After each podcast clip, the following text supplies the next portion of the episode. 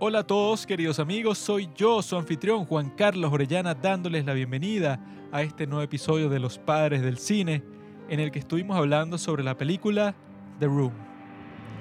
The Room es considerada la peor película de todos los tiempos por el Internet en general, lo que es decir mucho si nos ponemos a considerar todas las películas terribles que se volvieron virales, que se volvieron películas de culto a través del Internet.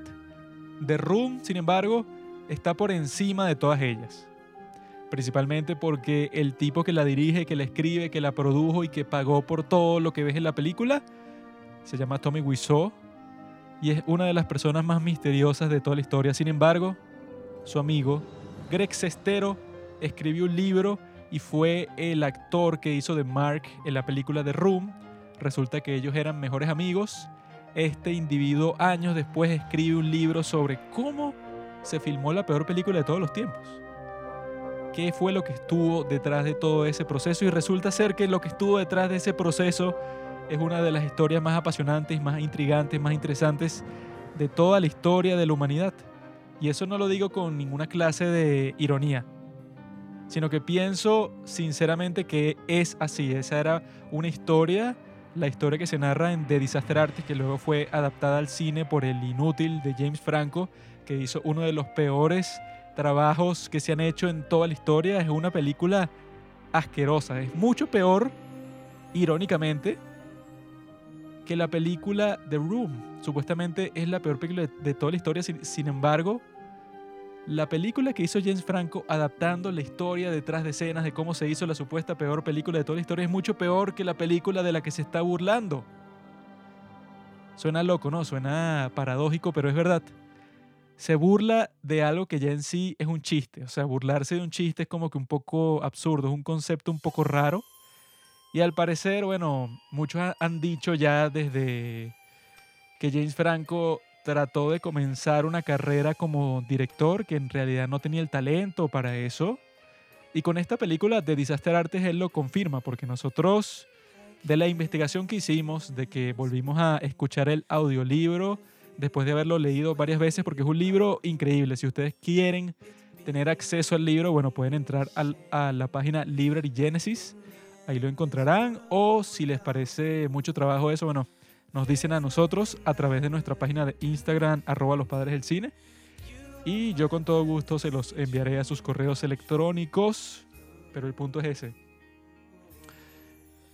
James Franco intentó adaptar este libro, que es una maravilla que pudo haber sido adaptado por algún genio del cine como Steven Spielberg o como los hermanos Cohen, gente talentosa que en verdad se va a tomar esta historia increíble en serio y que va a tratar de hacer de la historia de Tommy Wiseau tan misteriosa que era al principio, pero compartiendo su vida con este hombre Greg Sestero que terminó escribiendo sobre todo esto y sobre qué hay detrás de todo el glamour de Hollywood Resulta que a través de este libro se nos revela cuál es la verdadera historia de Tommy Wiseau. Como un tipo que nadie conocía, de repente tiene el dinero suficiente para hacer una película carísima y el marketing y todas las cuestiones que eso implica. Cómo esta persona se volvió rico, cómo esta persona, cómo le nació ese amor por el cine, de dónde vino, de dónde viene su acento. Todas esas eran unas preguntas que estaban extrañando una respuesta hasta que se escribió este magnífico libro. Entonces nosotros en este episodio lo que hacemos es conversar sobre el fenómeno de The Room, conversamos sobre qué es lo que implica para la cultura popular, qué es lo que implica este maravilloso libro y cuán grande fue la oportunidad perdida por James Franco para realizar una genial adaptación él tuvo esa oportunidad y la desperdició totalmente. Nosotros conversamos sobre qué pudo haber sido, cómo pudo haber sido una increíble película que hubiera cambiado el cine para siempre. O sea, que hubiera sido algo maravilloso y terminó siendo la basura que pueden ver ustedes de, de Disaster Artist, que es básicamente James Franco haciendo una película con sus amigos y ya, sin tomarse en serio en absoluto el material de fondo. Nos acompaña nuestro querido amigo Carlos García Millán, alias CGM, un aspirante actor que vive en Nueva York y que siempre tiene nuevas historias sobre su vida, sobre las cosas que ha estado haciendo para triunfar en su sueño como actor. Él nos acompaña y siempre hace un buen trabajo, bueno, sintetizando todas las cuestiones que quiere decir con respecto al tema en cuestión. Él ya nos ha acompañado en muchas instancias de este podcast y que esta vez fue una conversación, yo creo que la mejor que hemos tenido hasta el momento. Creo que este ha sido uno de, los mejores capítulos que hemos grabado hasta el momento. Sobre todo porque creo que todo este fenómeno, toda esta historia de una película que se hace viral y que dicen que es la peor y sale un libro sobre cómo se hizo y que cuando se hace una adaptación de ese libro termina siendo un desastre, termina siendo la madre del caos completo. Creo que esa es una historia perfecta para nuestro podcast Los Padres del Cine. Me parece que es una historia que básicamente para eso fue hecho este podcast, para interactuar con historias así, para analizarlas, para experimentarlas y para compartir lo que nosotros sentimos cuando nos enfrentamos a un fenómeno como este, que nadie se hubiera imaginado que una película tan terrible como The Room en el 2003 podría tener detrás tanta profundidad, tantas maravillas que nos interesan muchísimo y que en realidad al fin y al cabo después de leer ese libro de Disaster Artist nos terminamos enamorando de estos personajes. Terminan siendo parte de nuestra alma, comparten con nosotros ese deseo de, convertirse en cineastas, de expresarse artísticamente, de poder estructurar una obra maestra cinematográfica. Ese era el deseo principal de Tommy Wiseau y lo logró, en realidad creo que sí lo logró, pero de una forma que no pudo haber sido más inesperada. Así que, queridos amigos, si les apasiona este tema como nosotros, si han visto The Room, si han leído The Disaster Artist, bueno, este es un episodio para ustedes. Espero que lo disfruten como yo lo disfruté y eso, le doy mi sello de aprobación, el sello de Juanqui como uno de los mejores episodios de la historia de los padres del cine, de los miles que tendremos Así que queridos amigos, bon voyage, pásela bien en este mundo cruel.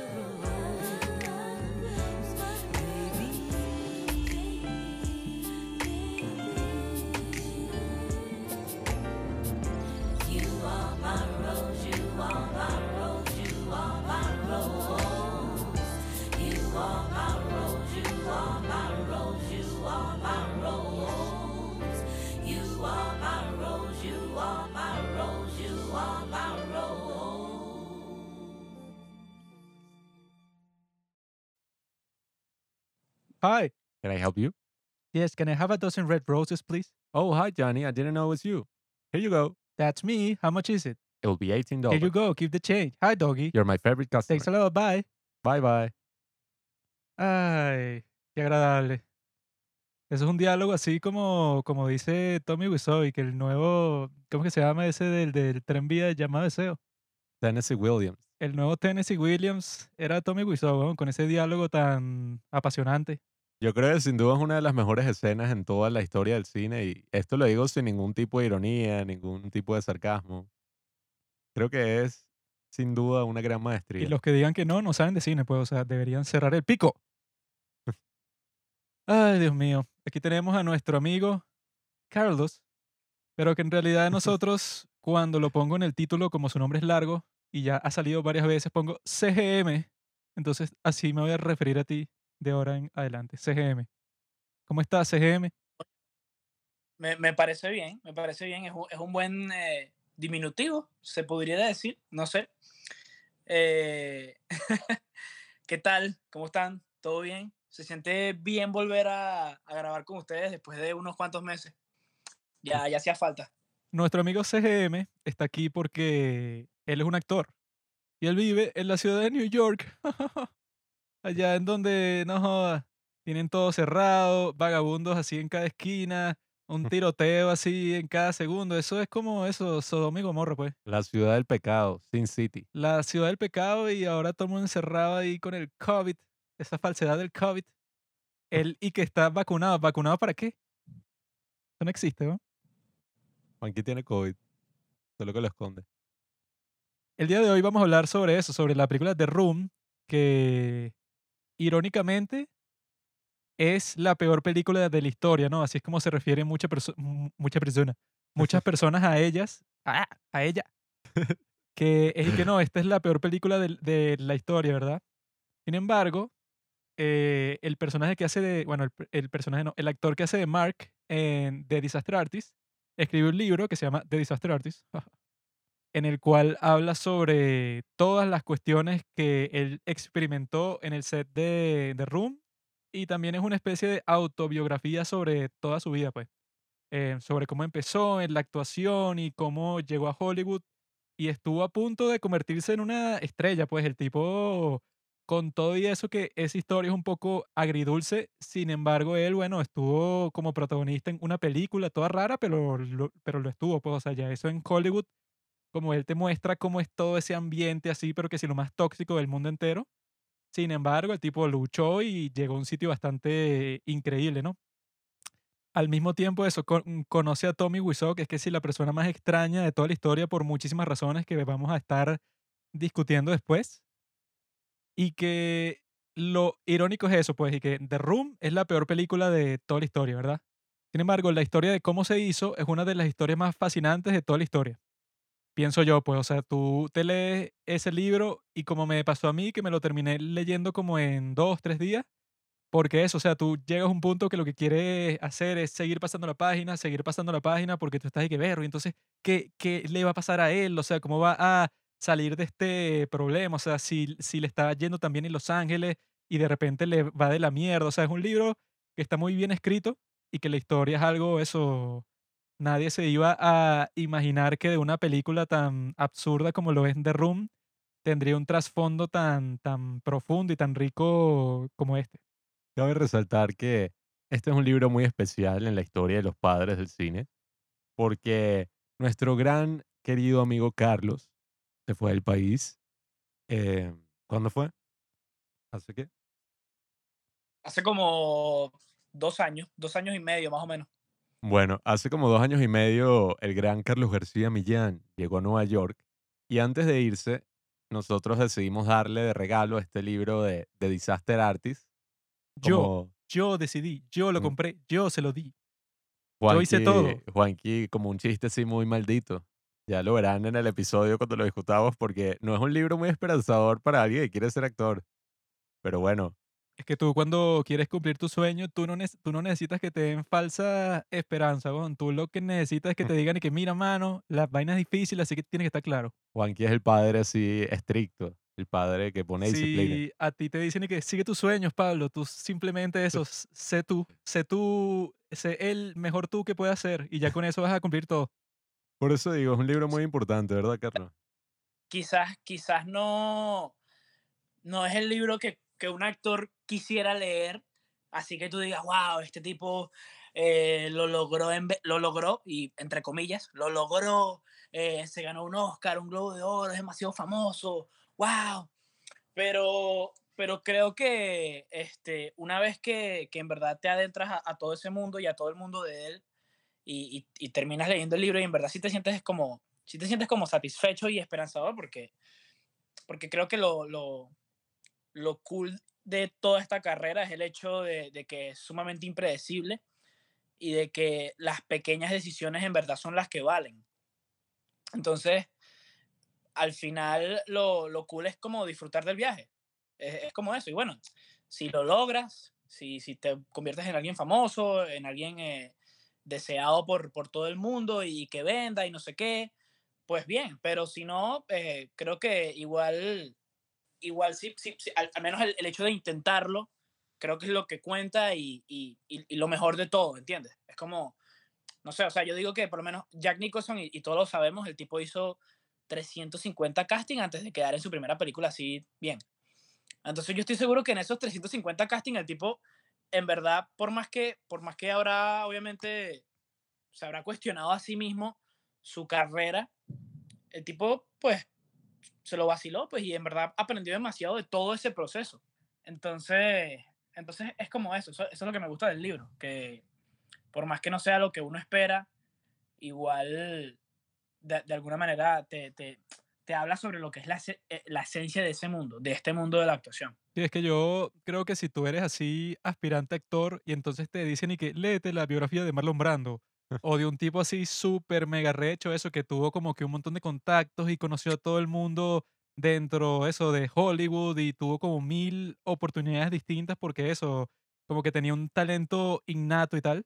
Entonces eso como que te aleja de la realidad, pues, o sea, como que pone un muro entre lo que tú estás pensando y el mu- mundo real porque tú vas a pensar y que, ah, bueno, claro, o sea, uno tiene que ser brando para llegar ahí, o también te puedes ir por el otro lado y que ves, cualquiera puede serlo, o sea, que ese es el cliché que sí de las entrevistas que le hacen a las personas que ya son como que súper famosas y tal, y que, ah, mira, no sé, dale un consejo a los jóvenes que quieren ser actores y tal, y que, bueno, mi consejo es que simplemente sigan su sueño, porque si yo pude llegar aquí, que soy un tonto, ustedes también pueden. Pero después tú lees eso, la historia de cómo llegó ahí y que bueno, el tipo eso tuvo que pasar roncha arrechísimo, sufrir muchísimo por meses y meses, eh, vivir mal así para eso, tener tiempo para ir a, a todos estos castings y todas estas cuestiones.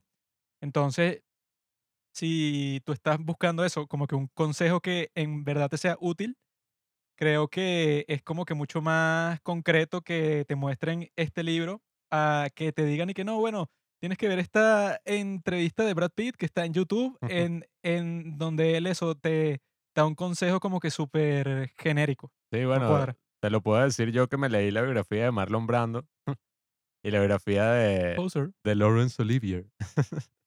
Pero me las leí así un poco más por curiosidad, como que, wow, cómo ellos lo lograron. El problema es que son como que autobiografías y también es como que, no, bueno, sobre todo Marlon Brando, él y que, no, el trabajo del actor es un trabajo que podría tener cualquier persona. Yo simplemente llegué ahí, hice esto, yo era un tipo muy brillante, o sea, era un bicho, un pedazo de loco ahí que tuvo éxito porque estaba como que en el lugar correcto y en el momento correcto. Pero, Bueno, que fue como lo que, lo que dijo nuestro amigo Robinson cuando terminamos de grabar nuestro monólogo ese que te contamos, Carlos. Sí, que este Robinson cuando terminó el monólogo lo que dijo y que ves es que en esta vida puro trabajo, o sea, si uno trabaja lo suficiente y se prepara y tal, entonces cuando tú quieras lograr algo, bueno, entonces te va a salir porque lo que importa es la práctica y tal, y que bueno, si tú en verdad piensas así, es probable que te deprimas porque eso, tú puedes ser el mejor actor del mundo, pero si tú no eres bueno que si en networking, si no conoces un montón de gente, si no estás dispuesto a, hacer un montón de sacrificios, pues entonces, ah, bueno, tú puedes ser eso, no joda, tú practicas todos los días, te sabes todas las obras de memoria, tú eres un tipo increíble, pero hay un montón de, factores que simplemente no dependen de ti ya, pues. sí, y, y también pasa, por lo menos hablando de los factores, que hay veces que Robinson y yo nos hemos comparado y decimos, bueno, eh, wow, tenemos 20 años eh, y buscamos actores que tienen 20 años, tipo Timothy Chalamet, tipo tal, no sé, no vale. uno dice, wow, qué arrechos son estos tipos y tal. Y sí, claramente son carajos que tienen talento, no, o sea, no se puede negar, pero tú ves su historia y tú ves, ah, no, el papá y la mamá de Timothy Chalamet son que sí, guionistas, no sé, y estuvieron en, el- en la industria toda su vida.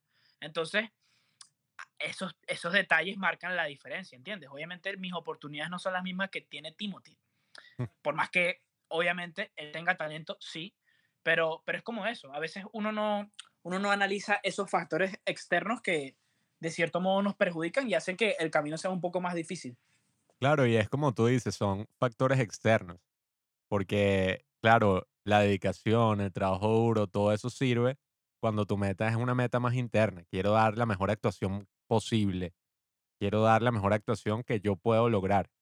Pero si tu meta ya es, mira, quiero ser el actor más famoso de toda la historia, o sea, quiero que me escoja un casting así de Marvel, oye, ya eso no depende mucho de Y uno. que es cuando algo que tiene que ver con el arte, entonces no es tan concreto así que este es el mejor actor de la historia, todos lo dicen, sino que eso es algo súper variable, pues entonces si tú quisieras ser, no sé, un deportista, bueno, tú puedes decir quién es el mejor deportista de cada deporte, pues, o sea, tú dices que este tiene un montón de premios y es el líder de anotaciones de toda la liga, listo. Pero en el arte tú no puedes decir y que no, para mí el mejor actor, Zac Efron, porque él ha ganado muchos premios y tal. O sea, no, Es que no existe ese estándar, pues. ni el mismo Marlon Brando ni James Dean. Yo creo que tú le preguntas ahorita a una persona así cualquiera y que mira, ¿qué película de Marlon Brando es tu cuál es tu favorita de Marlon Brando? ¿O ¿Cuál es tu favorita, qué sé yo, de James Dean? Y te van a decir que, quiénes son esos dos. O sea, eh, por eso es que es una cosa en el arte también un poco más Ya los muchachos distinta. no ven eso, ya ven TikTok, miro. Mi actriz favorita ahorita es Charlie D'Amelio. sí, esa es mi inspiración. La tipa es exitosa. No se puede negar. Pero Claro. Antes de conversar sobre todos estos grandes temas del cine y todas esas cuestiones, primero hay que pasar por el túnel personal para llegar a este parque de diversiones de Hollywood. Yes. Y a través de eso es que nosotros decimos, eh, ¿qué has estado haciendo, Pablo? Porque yo. Te estoy preguntando. Eh, no, bueno, cambiando, compadre, viviendo la vida al máximo, full. Fastidio. No, bueno, ahorita, como todos saben, creo que yo lo hablé en otro episodio, ando activo con el taekwondo. La obsesión de Corea llegó hasta niveles estrato, de la estratosfera. A mí, yo me puse a hacer taekwondo, Joaquín se puso a escuchar puros grupos así de K-pop. Creo que no, amigo. Yo estoy manejando el arte marcial del Go. Deporte chino. ¿Conoces el Go, Carlos? No tengo ni idea. weón. El Go es un juego, el juego más antiguo de la historia. Es un juego milenario. Hace 4.000 años es que se encontró el primer tablero de Go en las ruinas de China. Y ese es el, el juego que he estado jugando por internet. Tuviste una mente brillante. Ajá, sí. Bueno, sabes que los bichos jugaban como una especie de ajedrez, pero eran como una. No sé cómo se dice eso. Son unas piedras blancas y negras. Yo iba a decir que unas lentejas. son, son como unas piedras blancas y negras y los tipos están y que, oh, sí, te gané. Bueno, Es el juego más estratégico que existe. Ajá, entonces, y eso es más arrecho que el taekwondo. Claro. este Porque ya esto diciendo. Ejercita tu mente. Mientras Pablo es una persona burda del cuerpo. El cuerpo se pudre. En cambio, la mente lo que hace es trascender cada vez más hasta que llegas al cielo. Este Joaquín andaba diciendo y que eso es un arte marcial. Eh, No, no, no, no, no. Yo no andaba diciendo. Eso dicen en China. no vale. Pero bueno, Como mi hermano que, tú sabes que a los, a los, a los video, a muchos videojuegos este, le dicen eSports. ajá, sí, sí. Entonces, jugaba LOL. Yo soy deportista. Ajá, sí. Me decía, marico, yo hago un deporte también, ¿no? Yo juego LOL. No vale. Yo, ah, coño, fino". No, joder. No, no. Muy mal. Pero bueno, yo ando ahí, ando ahí en el taekwondo, ya llevo como cuatro meses, cinco meses más o menos. Debería haber pasado de cinta a cinta amarilla hace unos días, pero se fue la luz. Y nada, tuvieron que cancelar la clase. tuvieron que cancelar toda la ceremonia. Miserable. Pero bueno, nada, es una cosa súper interesante, en verdad. Yo ya llevo un tiempo queriendo volver a las artes marciales. Yo antes de la cuarentena estaba metida en un curso de teatro como de tres años. ¿Qué crees que es esto? ¿El podcast de Joe Rogan? Claro, y ya estamos. Me faltan los músculos, pero. Pero eso, yo estaba en teatro antes y como era una vaina tan loca y tan bizarra, tan surreal, unos ejercicios, unos bichos saltando, dando voltereta, para de mano, gritando, haciendo unas caras, dentro de mí había como algo que decir que, ok, me gusta el ejercicio, pero en verdad me gustaría estar haciendo otra cosa, que si artes marciales, hacer pesas, hacer una vaina así, no ponerme a, a hacer unos saltos y unos pasos y no, el gusano invertido, eh, la araña voladora, o sea, unos pasos así todos raros que, que eso te va a ayudar muchísimo para tu técnica teatral. Y no, bueno, resulta que llegó todo lo de la cuarentena, la pandemia, etcétera, y bueno, pude finalmente inscribirme en taekwondo y bueno, se lo recomiendo en verdad todo el mundo, es una cosa súper relajada, te dan como unos preceptos así, te dan unos dogmas, te ponen como que la bandera de Corea y la bandera, bueno, de mi país, de Venezuela, y tienes que hacer como un juramento, una broma así. Corezuela. Tienes que hacer como un juramento frente a la bandera. Eh, ¿Corezuela o Veneria? Tú decides. Veneria. Suena enfermedad. mejor. Es que Veneria, tú sabes lo que es, ¿no? Yo he tenido. Ah, yo también. Mm. Yo tengo. Pero eso, pues, he estado full metido ahí, ando haciendo, bueno, como ya todos saben, YouTube. El YouTube de los padres del cine. Deberían buscarnos, ver el video que acabo de publicar y estar pendiente porque muy pronto seguiré subiendo otros videos. Eso es todo lo que has estado haciendo. No vas a hablarle de lo que más has estado haciendo, jugando Play 4. Ah, bueno, también nos llegó un Play 4, precisamente ese día que se fue la luz. Nos llegó un Play 4, estábamos todos y que, ah, no lo podemos jugar, qué Tuvimos fastidio. que bajar a buscarlo por las escaleras y subirlo, obviamente, por ahí también. Y fue que ah, el dilema. Cuando te llegan, no tienes electricidad y no puedes probarlo. y que, ah, Pero Qué mierda. gajes del oficio, cosas que vivimos aquí, pero nada, eventualmente llegó la luz y pudimos jugarlo y coño, nosotros nos habíamos perdido como toda esa generación de consolas y en verdad, o sea, volver así después de, eso salió en el 2013, ¿no? La gente se preguntará, ¿por qué se compraron un Play 4 si existe Play 5? Y bueno, weón, el Play 4 es 10 veces más barato, creo que literalmente, porque los Play 5 que se compraron cuando salió la cuestión, se los compraron casi todos los revendedores y entonces te lo quieren vender como a mil dólares. Yo me compré este en 250. Entonces, ah, soy tonto. Cuesta 400% más, hermano. Ahora tengo este y puedo jugar todas las vainas que quiera. weón. Tengo The Last of Us 2, tengo The Red Redemption 2, que Pablo lo está jugando. Tenemos Doom, que es de matar demonios. No joda. Claro, y una vez, o sea, dentro lo tienes y dentro de unos años, cuando salga el Play 6, te compras el Play 5. ¿Entiendes? Y así, así estamos economizando. Hay que economizarse. Uno va ahorrando, compadre. De la misma forma, yo ahorita ajá, sale FIFA 22. ¿Tú crees que yo voy a ir de huevón a comprar FIFA 22 en 70 dólares? No, Yo compro FIFA 21 en 30, ¿no? pues no soy huevón. FIFA Claro. 15. Eso es todo lo que has estado haciendo. Pablo. Entre otras cosas, he estado leyendo sobre el estoicismo. Ahora ando leyendo, tratando de ponerme mínimo como You know what woke means? It means you're a loser. el presidente. No, ando tratando de leer como mínimo 25 minutos al día. What a story, Mark. y, y- y nada, ando ahí leyendo sobre el estoicismo. Ese es un libro que era de Juanqui, pero el idiota de Juanqui leyó la mitad y que esto es una porquería, no sirve. Eso del estoicismo es para la gente de la palabra de la M. Maricas. Porque yo me estaba leyendo esa vaina y es y que, bueno, si no logras algo, bueno, no trates más, pues, ríndete. Si te estresa algo, déjalo de hacer porque el estrés es malo y tú no sabes, y que no, Eres si exagerado. tú no sufres, ¿verdad? O sea, si tú no sufres en tu día a día, ¿verdad? Si tienes esa fortuna, entonces tú ponte en una situación en que tengas que sufrir. De esa forma, cuando vuelva el sufrimiento, tú ya vas a estar preparado porque ya sufriste. Y yo dije, no, joda, bueno, estos tipos, eh, ese es el resultado de pensar mucho las cosas, bueno, solo vives. Es como Nietzsche. Nietzsche te dice que tú mismo creas tus valores, te vuelves el superhombre, el superhombre. Eso fue lo que yo hice. Yo me volví el superhombre. ¿Cuánto dura ese superhombre? Hasta que cumplas 30 y estés divorciado y no tengas nada. A los estés en la 30 me suicido, genio. A los 33 murió Jesús y quedó para toda la historia. ¿Para qué vas a vivir más, weón? El club de los 20, ¿qué? Más, Kurt Cobain, 29. ¿Qué estás tomando tú, hermano? Estela Artois. ¿Cuánto llevas ahí? Yo llevo, este- este- esta es mi cuarta cerveza. Verga. Es un Vamos a alcohólico. tomar minutos, weón. No. Esta es mi cuarta cerveza y tengo cuatro ahí más guardadas. ¿no? Se están enfriando.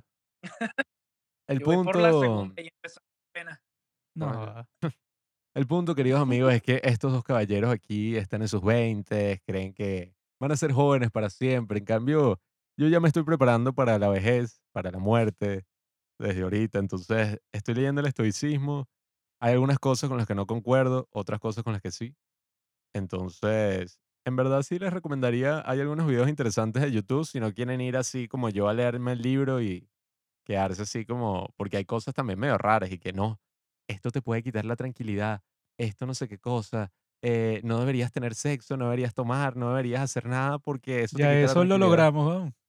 Claro, es que por eso quiero decir el estoicismo. Lo, lo de no tener sexo ya estoy listo. Ya hice ese esfuerzo. Fue facilísimo, ¿verdad? O sea, yo no sé cuál es el drama que hacen los curas y eso, es demasiado fácil. Es fácil, weón, no hay ningún problema. ¿Y tú, Carlos, qué has estado haciendo con tu vida? Eh, bueno, la verdad es que estas semanas han sido semanas bastante agitadas, digámoslo así. No, bueno, eh, con respecto al ámbito cinéfilo, eh, en- antes de ayer mm, vi otra vez, vi por como por cuarta vez Vértigo de Alfred Hitchcock, no sé si lo conocen, no sé si saben quién. Sí, mi bro. Yo sé mucho de cine, bro. Eh, coño, nada, me, me la vi porque, porque me dio la gana, pues. y Tengo un malandro. Bad quién? Bunny. ¿Quién coño se cree? bro? Me la vi porque me dio la gana. o sea, no, Es el presidente. no, no. Reggaetonero. no, no, no, no. No fue porque me dio la gana, fue porque este, mi novia me dijo que no la había visto nunca. ¿Tienes Mala novia? Dijo, Ay, mala mía, pues. Hijo de puta. Tremendo anuncio. ¿Cómo se llama la afortunada? ¿Cómo? ¿Cómo se llama la afortunada? No quieres decirlo, ¿verdad? Porque entonces las otras furcias que escuchen esto te van a joder. Sí, me van a empezar a, a dejar de seguir en Instagram y vaina. no, se llama Valentina, Valentina. Este, y bueno, ella me dijo nombre que... de- ¿De qué? ¿De qué? Nada, nada, continúa. Ojo, ojo. Así se llamaba el ex esposo de Juanqui. Ajá. Entonces, no, ella, ella me dice que su profesor de producción, no sé, el profesor de una clase que tiene en la universidad, le recomendó esa película y La Ventana Indiscreta, que ella no la había visto. Entonces me dijo para verla y bueno, yo la acompañé. Eh, y también vi en estos días un documental que en verdad me afectó bastante, que ustedes ya lo recomendaron en, en el podcast, que se llama... Turning el Point. el último que sacaron del en septiembre. Turning Point, ese mismo me afectó bastante, la verdad, porque, porque bueno, de, de cierta manera, vivir aquí te hace, te hace en verdad como que sentir esa experiencia y, ese, y, esa, y esa tragedia eh, de otra manera, o sea, de una manera mucho, mucho más personal. Y, sobre todo por el hecho de que por lo menos yo trabajo en un lugar que literal todos los días veo, eh, o sea, al frente mío está el lugar donde estaban las torres. Entonces, este, es como que veo ese lugar y, y- y las veces que he ido al, al monumento que tienen ahí, es, es- tú sientes como, como, no sé, como unas vibras muy, como, como triste, como, como eh, tristeza, desolación, no sé, es, es un, es un sentimiento muy complicado de explicar a, a menos que, lo, que en verdad lo vivas. Entonces, ver ese documental, este, y en una fecha tan cercana, eh, te hace como, como reflexionar mucho. Entonces, me gustó mucho.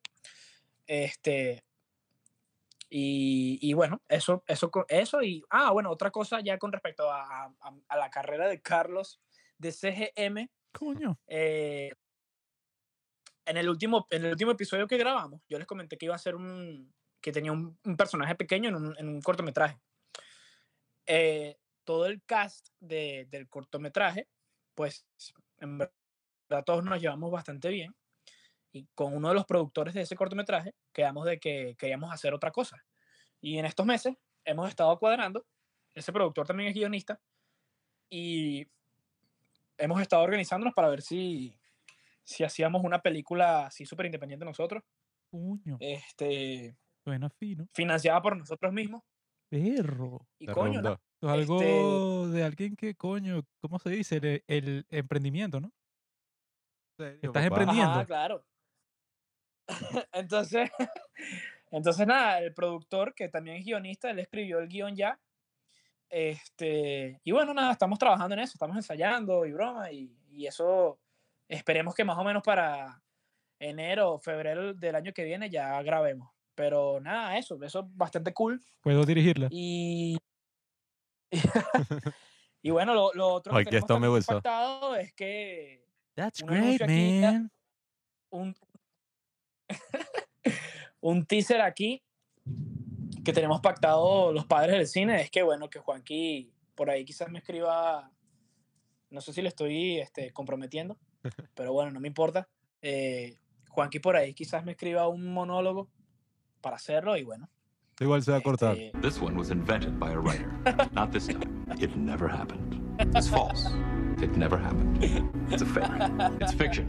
It's an urban legend that never happened. It's an urban legend that ne- never happened.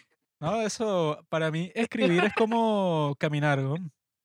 Pongo un pie, después el otro, o sea, es algo que yo desde que tengo como dos años ya sabía hacer, pues. Why do you write like you're running out of time? ¿Comprende? ¿Sabes por qué? Porque se expreso todo lo que tengo en mi corazón, mi negro corazón. Esa es la diferencia. Juan que escribe mientras que yo pinto. Yo bailo, yo actúo. Yo me expreso de otra forma. Pablo es un payaso, yo soy un gran intelectual. Yo lo que estoy haciendo es escribir mi tesis, amigo. Ay, la intelectualidad, qué pesada es para el hombre que sostiene el mundo. Tesis de bachillerato. Estoy escribiendo mi tesis, mi amigo. Es una cosa que ustedes no podrían entender, pues son unos campesinos, sobre todo Pablo. Pobre campesino que no sabe cómo se mueve el mundo de las ideas. de verdad. Estaba escribiendo mi tesis, aprendiendo alemán, coreano, todas esas cosas que hacen los intelectuales como yo.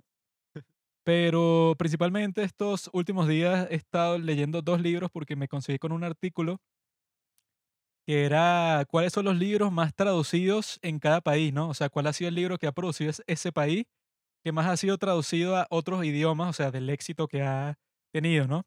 De esos que encontré por ahí, los que más me gustaron fueron uno de Corea del Sur, Las lágrimas de mi alma se llama. Escucha divertido. Una lectura ligera. Para la playa. Las lágrimas de mi alma.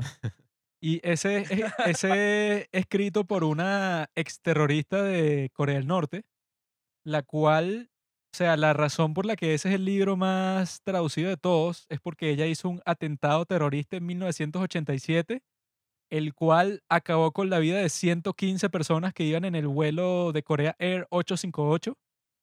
Ella puso una bomba ahí y explotó el vuelo así en pleno, o sea, cua- cuando estaban que sobre el océano y bueno, todos murieron casi que instantáneamente, pues porque que te explote una bomba así cuando tú estás en pleno vuelo, obviamente que va a ser completamente mortal.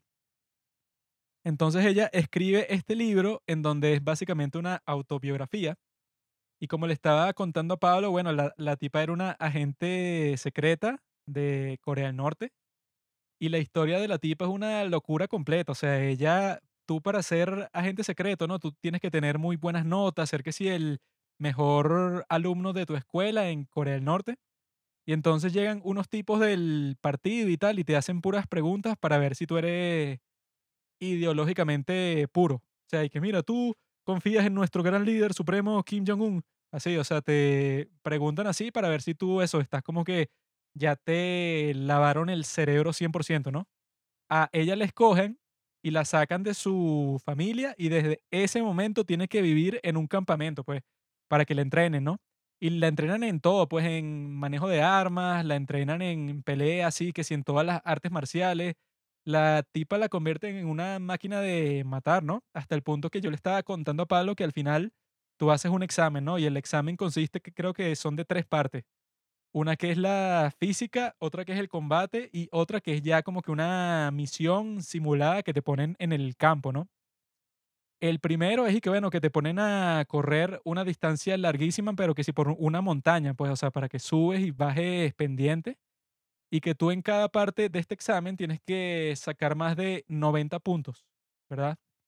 Si sacas menos de 90 puntos, estás expulsada y tú y toda tu familia caen en, de- en desgracia porque piensan y que, ah, bueno, esta persona, eso, le dimos todo este entrenamiento, pero al final no sirvió para nada porque eso terminó eh, fallando cuando era la hora de la verdad.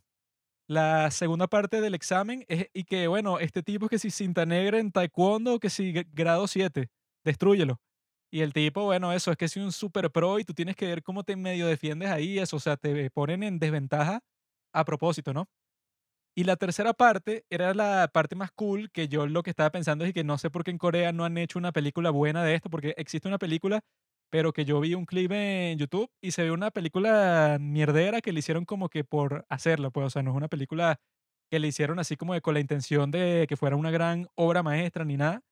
Pero digo eso porque eso, la tercera parte del examen es que los tipos le dicen y que, ok, vamos a simular cómo sería una misión para ti en el terreno, ¿no? Entonces te dan un mapa y que como a, ponte, a 50 kilómetros de aquí hay un edificio que nosotros lo pusimos exactamente, o sea, lo construimos expresamente para que sea exactamente igual como si fuera una embajada extranjera, ¿no?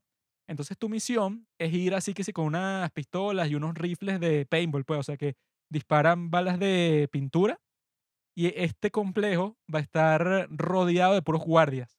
Entonces tú tienes que entrar ahí y ver cómo hace, o sea, es algo casi imposible, pues, o sea, tienes que saltar el, el muro que rodea todo el sitio, tienes que infiltrarte ahí, tienes que abrir la bóveda, ¿verdad? Cuando abras la bóveda, ahí hay un texto en japonés que te, tienes que memorizar y decírmelo a mí cuando vuelves, si es que vuelves.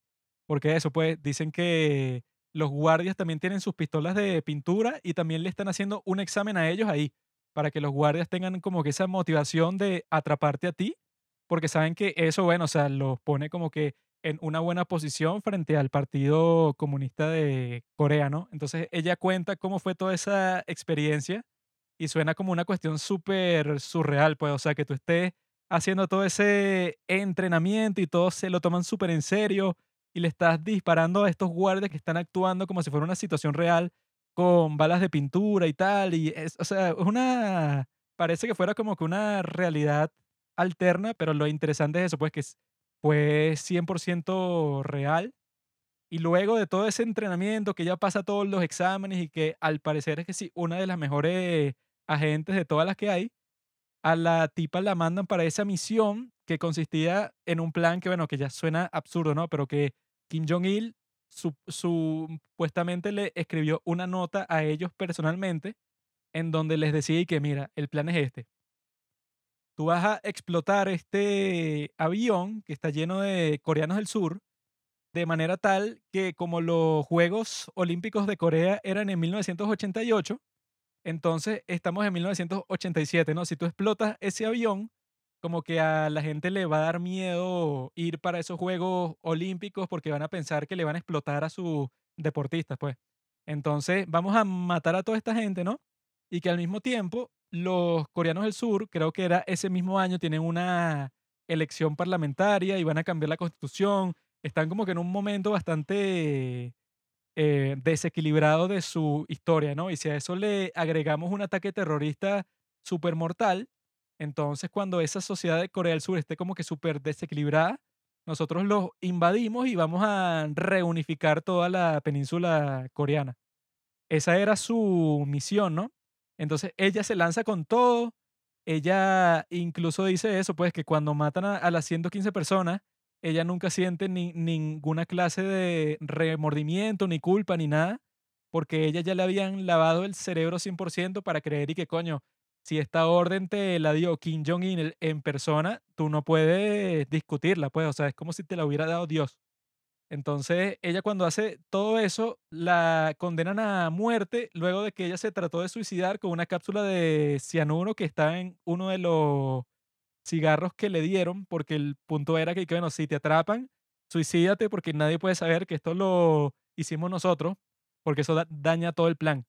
Entonces ella se trató de suicidar, por alguna razón no funcionó, y entonces ella la condenan a muerte en el juicio, pero el presidente de Corea del Sur de ese momento la deja libre porque dice que, que no, bueno, ella en verdad no es la culpable de todo esto porque le lavaron el cerebro completamente, pues, o sea, no tendría mucho sentido ejecutarla, ¿verdad? Porque, o sea, la manipularon y tuvo que pasar por toda esta situación.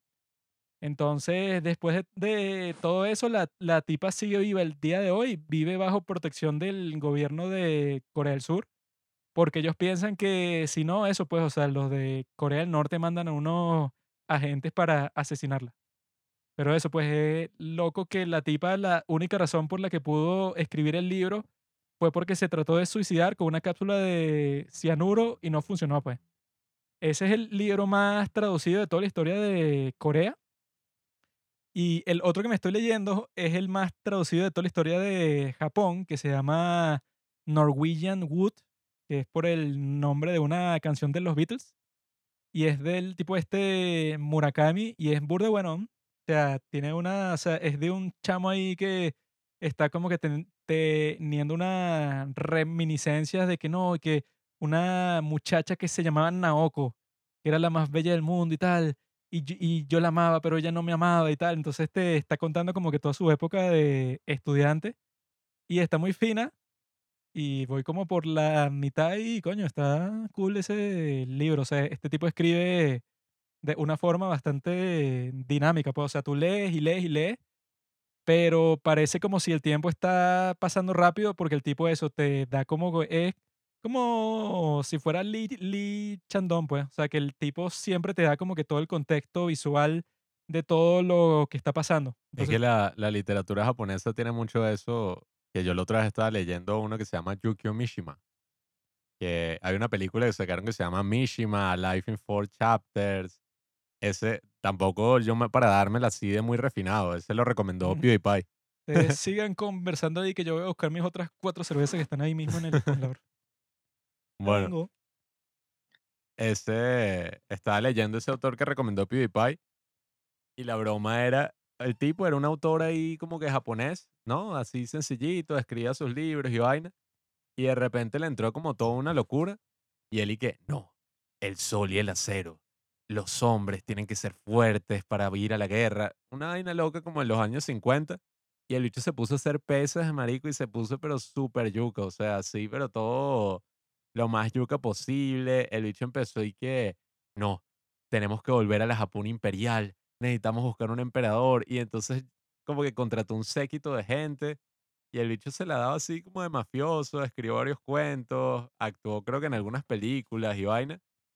Y yo estaba como de coño, está burda interesante, ¿qué habrá pasado con este tipo? O sea, ¿cuál será el final, sabes, de su vida? Y entonces de repente, marico, busco en Google y lo primero que me aparece es una foto, no entendí, creo que era su cadáver, weón. O sea, una vaina así, pero súper horrible que yo dije, ¿qué es esto? Y entonces resulta que el carajo como a los 50 años, 40 y pico, toda esa obsesión, de hecho se llegó a un cuartel militar en Japón y dijo y tenemos que volver a la Japón imperial, necesitamos buscar un emperador eh, que se joda todo Estados Unidos y todas las influencias, necesitamos volver a como éramos antes de la Segunda Guerra Mundial y nadie le paró bola, o sea, todos los soldados se cagaron de la risa, una vaina así. Y el bicho como que se agachó y ahí mismo se hizo lo que es el seppuku, pues, o el harakiri, que es básicamente este ritual que tenían los samuráis que cuando han como deshonrado a su amo, su patrón, cuando han perdido una batalla, se meten su espada así en el, en el estómago y se lo abren de un lado a otro. Y el bicho marico hizo eso así frente de todo el mundo, las cámaras, tomaron fotos. Y dije, ¿qué es eso? Murió weón?". como un gran hombre, ¿no? El bicho, yo me quedé y que, que yo dije que estos bichos son unos locos. ¿Qué muerte más épica quieres? Ver- Un verdadero guerrero. Ese sí es un guerrero. Ese libro que me estoy leyendo de Murakami me hizo sentir eso bastante identificado porque el tipo siempre tiene problemas con las chicas. Y yo, y es, es un tipo que eso, en la narración, ¿verdad? Los personajes femeninos reconocen que hay una gran diferencia entre los hombres y las mujeres, ¿no? Y lo que yo me puse a pensar fue que el feminismo moderno, ¿verdad? que la de ella. O sea, como que lo que te trata de decir es y que, ok, la igualdad de condiciones, ¿no? O sea, todos estamos de acuerdo que, ajá, bueno, que las mujeres tienen que tener como que todas las oportunidades que históricamente han tenido los hombres. Pero lo que trata también como que de meterte un poco así el feminismo, que yo pienso que ahí es donde se caga la cuestión, es que ah, los hombres y las mujeres son exactamente iguales.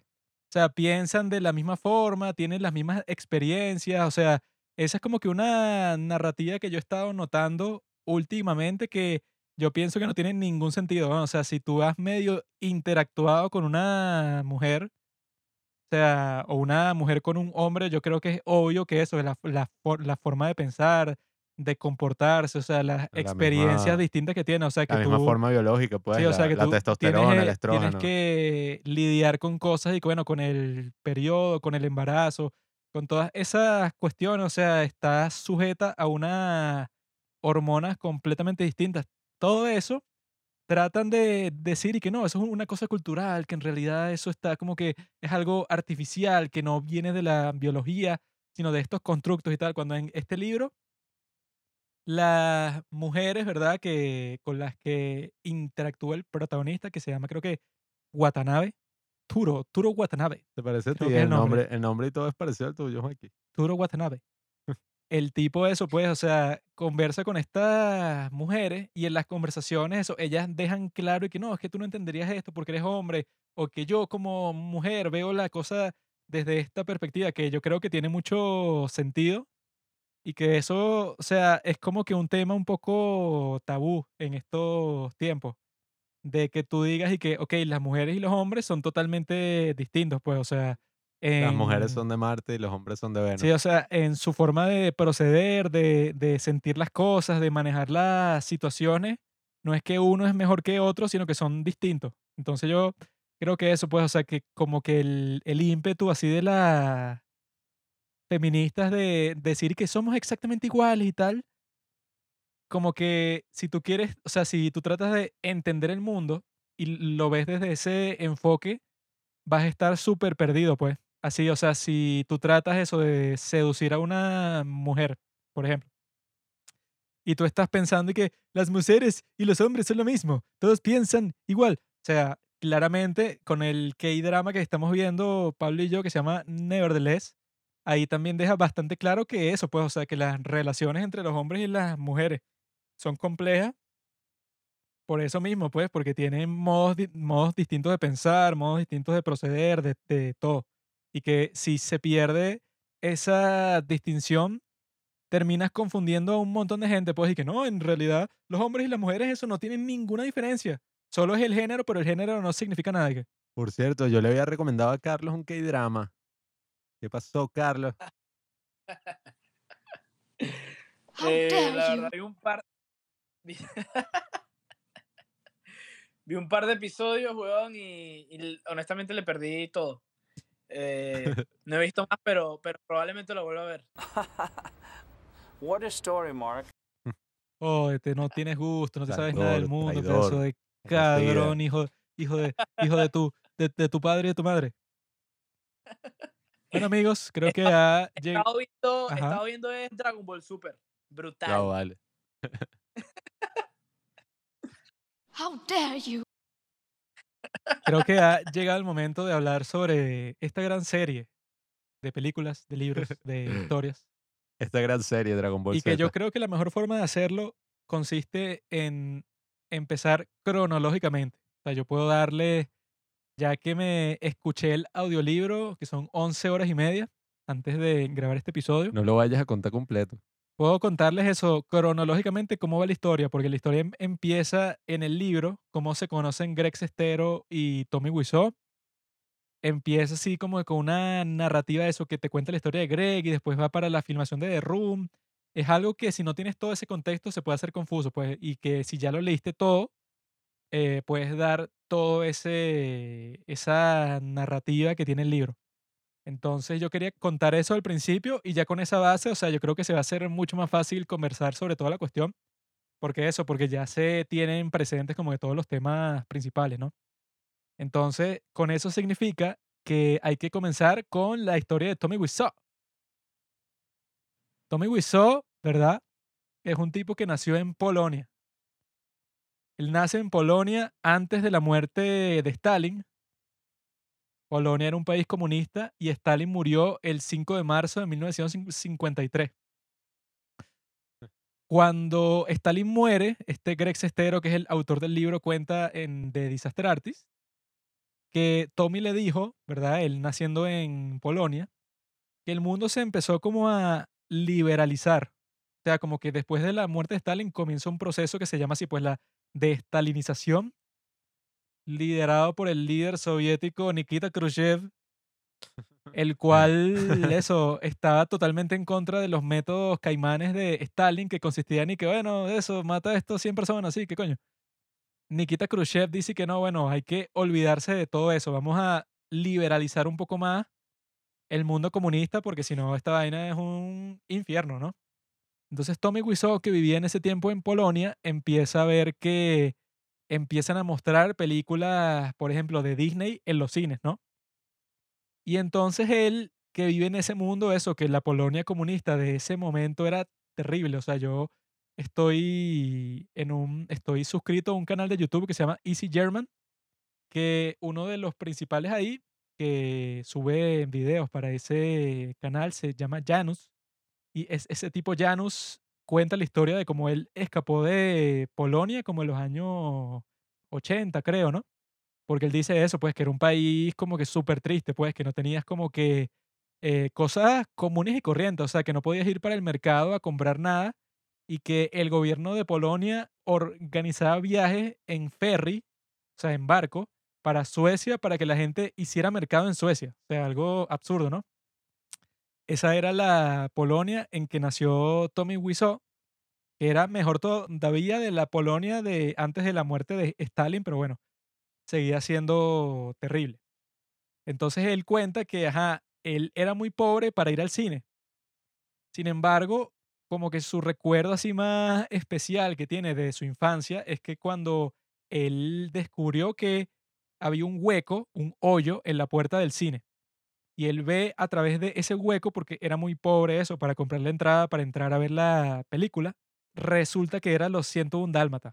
Entonces él como que ve un rato ahí la película a través de ese hueco y que poco después de eso llegan como que los guardias y lo sacan de ahí, pues, porque no pagó la entrada. Sin embargo, él esa noche sueña con los 101 dálmatas, sueña que está metido en ese mundo y tiene esa fantasía de que, ah, mira, existe como que otra realidad. Como que toda la realidad que yo conozco no tiene que ser tan oscura, tan terrible, sino que existe algo distinto. Que para él, bueno, habrá sido eso como que un despertar, pues, o sea, de que te está diciendo que tu mundo comunista sí jodido, que no, no hay arte, que casi no hay comida, que no tienes acceso a un montón de cosas, bueno, ese solo es una realidad, o sea, tú puedes llegar a los Estados Unidos. Entonces él se empieza a obsesionar con los Estados Unidos porque él se da cuenta de eso, pues que esa película viene de los Estados Unidos y como se enamoró de, esa película, o sea, literalmente en su caso el cine cambió su vida para siempre. Él se empieza a obsesionar con eso y va para la biblioteca para leer los pocos libros que dejó la dictadura ahí, que tienen que ver con los Estados Unidos, después de un tiempo y que comienza a vender afiches de estrellas, o sea, así que sí, de Marilyn Monroe, James Dean, Marlon Brando, etc. Y que la gente en Polonia le empieza a decir a él y que, ah, no, este tipo se llama Johnny America. O sea, le ponen así ese apodo porque el tipo eso está obsesionado, pues, o sea, el tipo traía como que un montón de revistas de contrabando de los Estados Unidos para venderlas. El tipo como que se obsesionó con eso 100%. Se parece a ti, Juanqui. Sí, eso era lo que yo estaba pensando, pues que Tommy Wiseau desde, desde el principio se parece a mí, pues que está buscando así siempre como que la gloria de los Estados Unidos de América.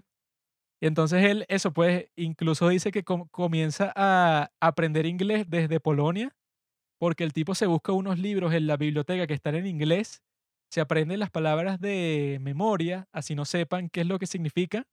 Y entonces y que eh, este Greg Sestero se lo imaginaba a él así como que la cola, en la fila para el pan, así como que repitiéndose una y otra vez todas estas palabras en inglés, porque él estaba como que súper determinado a que yo tengo que salir de este país y de alguna forma llegar para los Estados Unidos.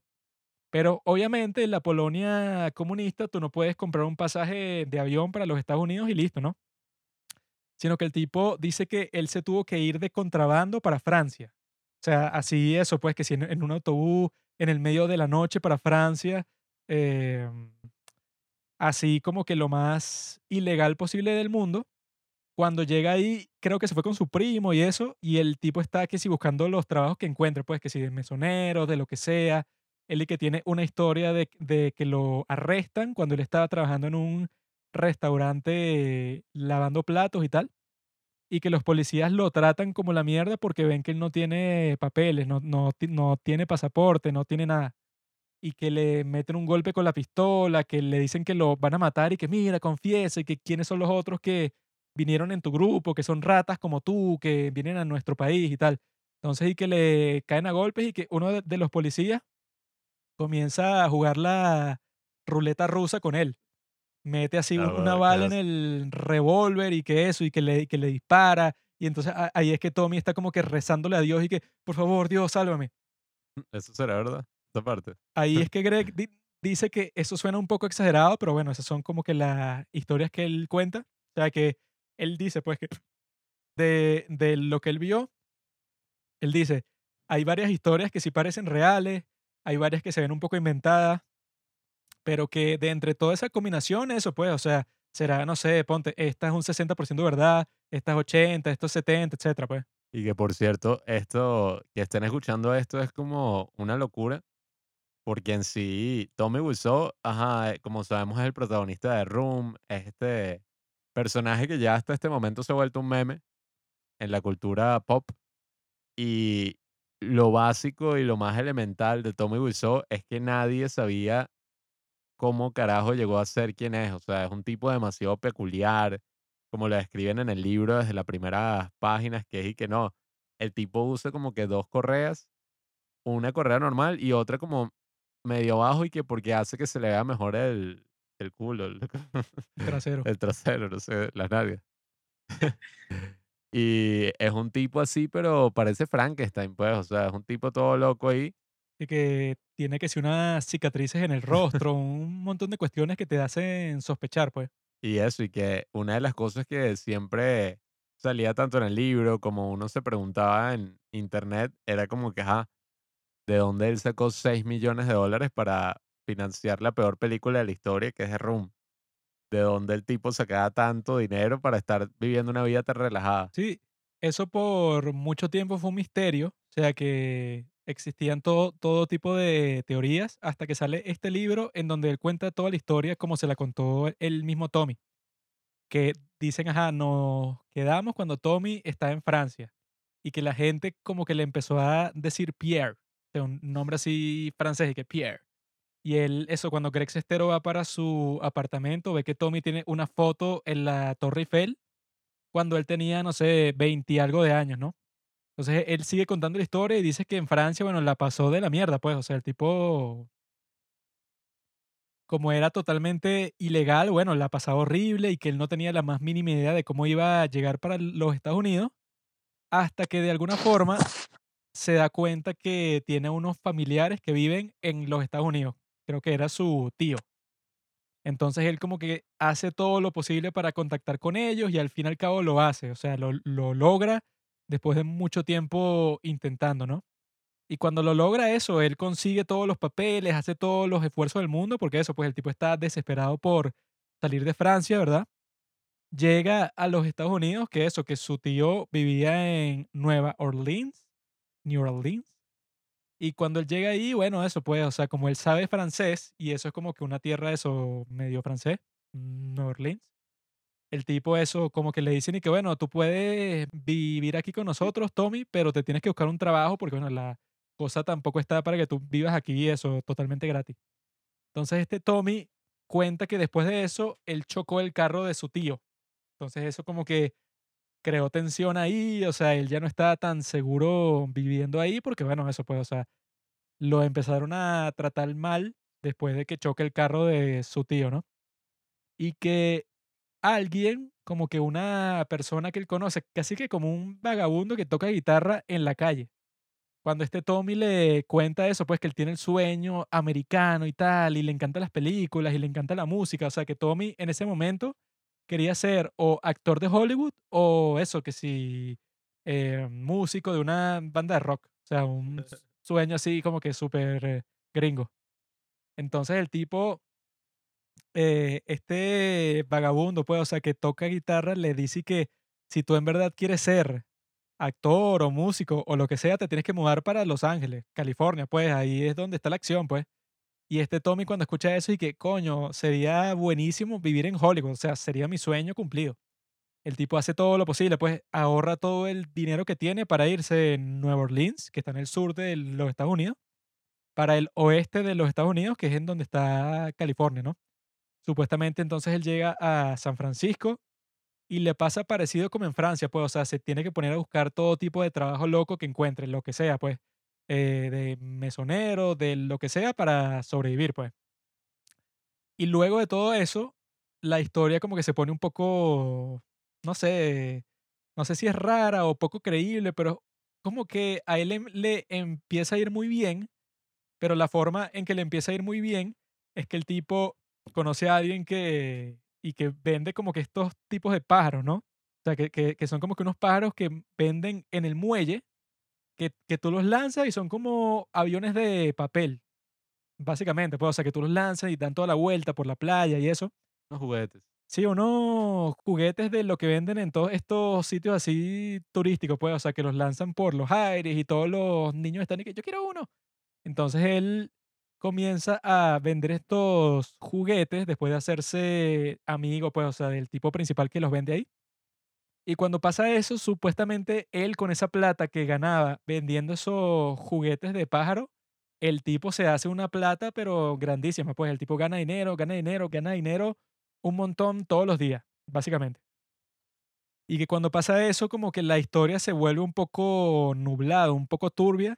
De alguna forma, él logra como que juntar tanto dinero que puede tener su propia tienda.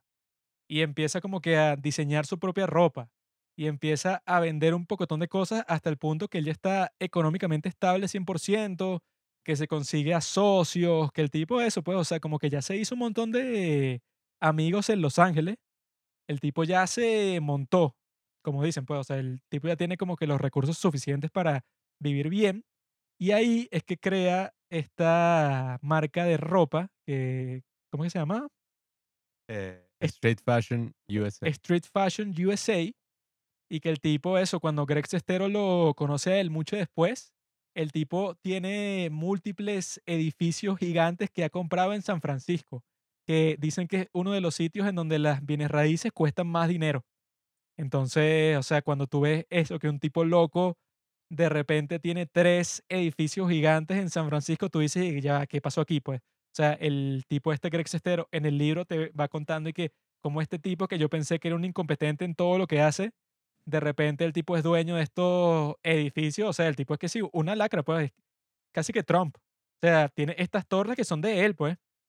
Entonces, él dice que, ajá, que em- empieza a vender, vender, vender y vender, y se hace los reales millonarios, y de ahí es supuestamente de esas ventas de ropa, supuestamente que él mismo diseñó, pero que también eso, pues, metía que si marcas ahí piratas, pues, o sea, Levis, que en verdad no eran Levis, pero él lo vendía ahí, pues. Entonces, así fue que él, él se hizo la plata pareja, ¿verdad? Y estando en California, él dijo que, bueno, tengo dinero, estoy aquí relajado, es mi momento perfecto para lanzarme con mi carrera de actuación, pues, o sea, tengo todos los recursos. Entonces él dijo que viviendo entre Los Ángeles y San Francisco, el tipo se pone a, ver clases de actuación de todo tipo, con todos los maestros, o sea, pagando todos los reales del mundo para ver clase, ponte con el maestro de actuación más talentoso que pudo haber encontrado en Los Ángeles, por ejemplo. Entonces, el tipo eso, pues trata de ir para todas las audiciones del mundo, hace todo lo posible, pero claramente, bueno, este es un tipo, bueno, con un acento, pero súper marcado, así arrechísimo, que es y que, bueno, cómo este tipo va a conseguir papeles así de todo tipo en los Estados Unidos, bueno, está complicado. Y entonces él supuestamente deja a un lado ese sueño. Él prueba y prueba y hace, hace publicidades, hace cortometrajes, va a la escuela de cine, va a escuela de teatro, va a escuela de toda vaina, pero llega un punto que se rinde porque trató demasiado, pues trató en todos los contextos del mundo, trató en actuación, trató en todo. Entonces él llega a un momento es- especial en su vida en que tiene un accidente de tránsito en que supuestamente él estaba cruzando un semáforo en, en su luz verde, pero de la calle eso paralela vino otra persona que se saltó la luz, la luz roja y eso impactó el carro de Tommy hasta el punto, bueno, que el carro se fue dando vueltas y todo, y que el tipo eso estuvo al borde de la muerte. Y ahí es que cree Greg que se hizo como que esas cicatrices raras que él tiene, porque su cara es un poco extraña, ¿no? Es como que si fuera reconstruida casi. Entonces, ahí es que Greg cree que el tipo, bueno, habrá sufrido un accidente durísimo, que él cuando va, creo que por primera vez a su apartamento, él ve una foto de Tommy, de joven, y entonces dice como que vi- viendo los ojos del joven Tommy con los ojos del Tommy del día de hoy, de su presente, dice que algo terrible le tuvo que haber pasado a este joven para verse como se, como se veía, pues como un joven feliz y tal, para verse como se veía Tommy, todo raro, pues todo bizarro, que en la película, en The Disaster Artist, le dicen y que, no, bueno, tú puedes ser un villano, un vampiro, pero más nada, pues, o sea, tú eres una persona muy particular, muy rara para estar actuando en cualquier otro papel. Entonces, él dice que eso, pues, o sea, que cuando tuvo esta experiencia súper cercana a la muerte, él dice que, ah, bueno, ya que coño, o sea, ya tuvo otra perspectiva distinta de la vida y que ahora sí me voy a lanzar con mi gran sueño. O sea, como estuve cerca de la muerte, ya a mí no me importaba tanto la actuación, pero me, vo- me voy a lanzar con todo ahora en clases, en ir para audiciones, para todo tipo de cuestiones, porque como que se dio cuenta de eso, pues, o sea, que él tenía ya mucho dinero, pero no era feliz porque ya no actuaba. Entonces el tipo se lanza con eso y ahí es que conoce a nuestro querido amigo Greg, que Greg es el que escribe el libro, pues. Y que cuando Greg lo conoce, que es algo que lo muestran de la mierda en la, en la película, que fue lo que le dije a Pablo cuando le estábamos viendo hoy, pues, o sea, que tú en la película de Disaster Artist, que está basada en, en el libro, cuando empieza, tú ves a este Greg, a Dave Franco, ¿no? Que está haciendo como que esa de esperando a Godot con otro actor ahí, y eso, pues, que la profesora les dice que, ah, bueno, es terrible y tal. Y justo des- después de eso, llega Tommy para actuar, Tommy Wiseau, y el tipo actúa súper súper loco, pues, o sea, súper exagerado, actúa de la mierda, pero impresiona a las personas que, que están ahí porque dicen y que este tipo no le tiene miedo, o sea, este tipo hace lo, lo que le da la gana, o sea, es la primera vez desde la perspectiva de Greg que él ve un tipo que no tiene miedo de nada, cuando todos le tenían miedo a esta profesora de actuación que, bueno, que eso, cuando te criticaba te, de- te decía que, no, tú no sirves para actuar, tú eres un perdedor, tú eres tal, tal, tal. Entonces él, cuando ve eso de Tommy, él básicamente dice, bueno, yo quiero como que llegar a un nivel así, o sea, que no me importe para nada lo que piensen los demás, porque supuestamente un actor, eso, si te vas a montar en un escenario o vas a hacer una película, bueno, no, no puedes estar pensando y que, ay, pero ¿qué va a decir la gente de mí? O sea, no, no puedes estar pensando eso porque, bueno, tienes que estar concentrado en de qué es la película, pues en cosas más trascendentes para ti. Entonces, en la película, como muestran eso, lo muestran de la forma más mierda del mundo, porque yo lo que le dije a Pablo y que, bueno, la forma en que uno mostraría eso bien es haciendo un montaje de que toda la gente, eso, pues, que, que está actuando en esa clase, está actuando como que de mala gana, o tienen miedo o están nerviosos, pero cuando les toca actuar, actúan terrible. Y luego, después de todo eso, es que llega Tommy y el tipo actúa, bueno, también actúa terrible, pero actúa sin ninguna gota de miedo, pues el tipo está como que completamente libre.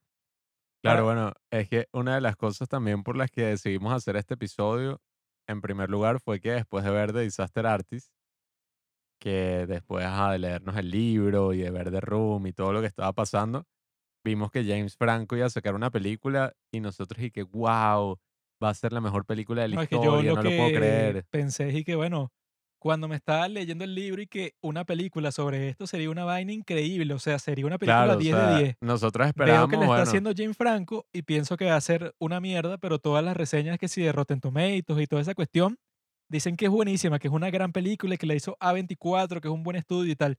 Y cuando la vemos, bueno, eso, la decepción yo creo que más no, grande de no, toda mi vida. había ganado festivales, estaban hablando y que James Franco va a ser nominado a Mejor Actor en los Oscars y va a ganar. Es la nueva Ed Wood. Es buenísima, es la mejor película de la historia. Y bueno, resulta que la película es la peor mierda de la historia, peor que The Room a niveles Y cinematográficos. yo creo que para esa película es la que más he estado emocionado, yo creo que los últimos, no sé, 10 años. Pero es básicamente eso, pues el libro es tan bueno y no el libro, sino la historia que precede el libro, la historia que cuenta el libro es tan épica que creo que fácilmente uno podría hacer una película así, qué sé yo, dirigida por Steven Spielberg.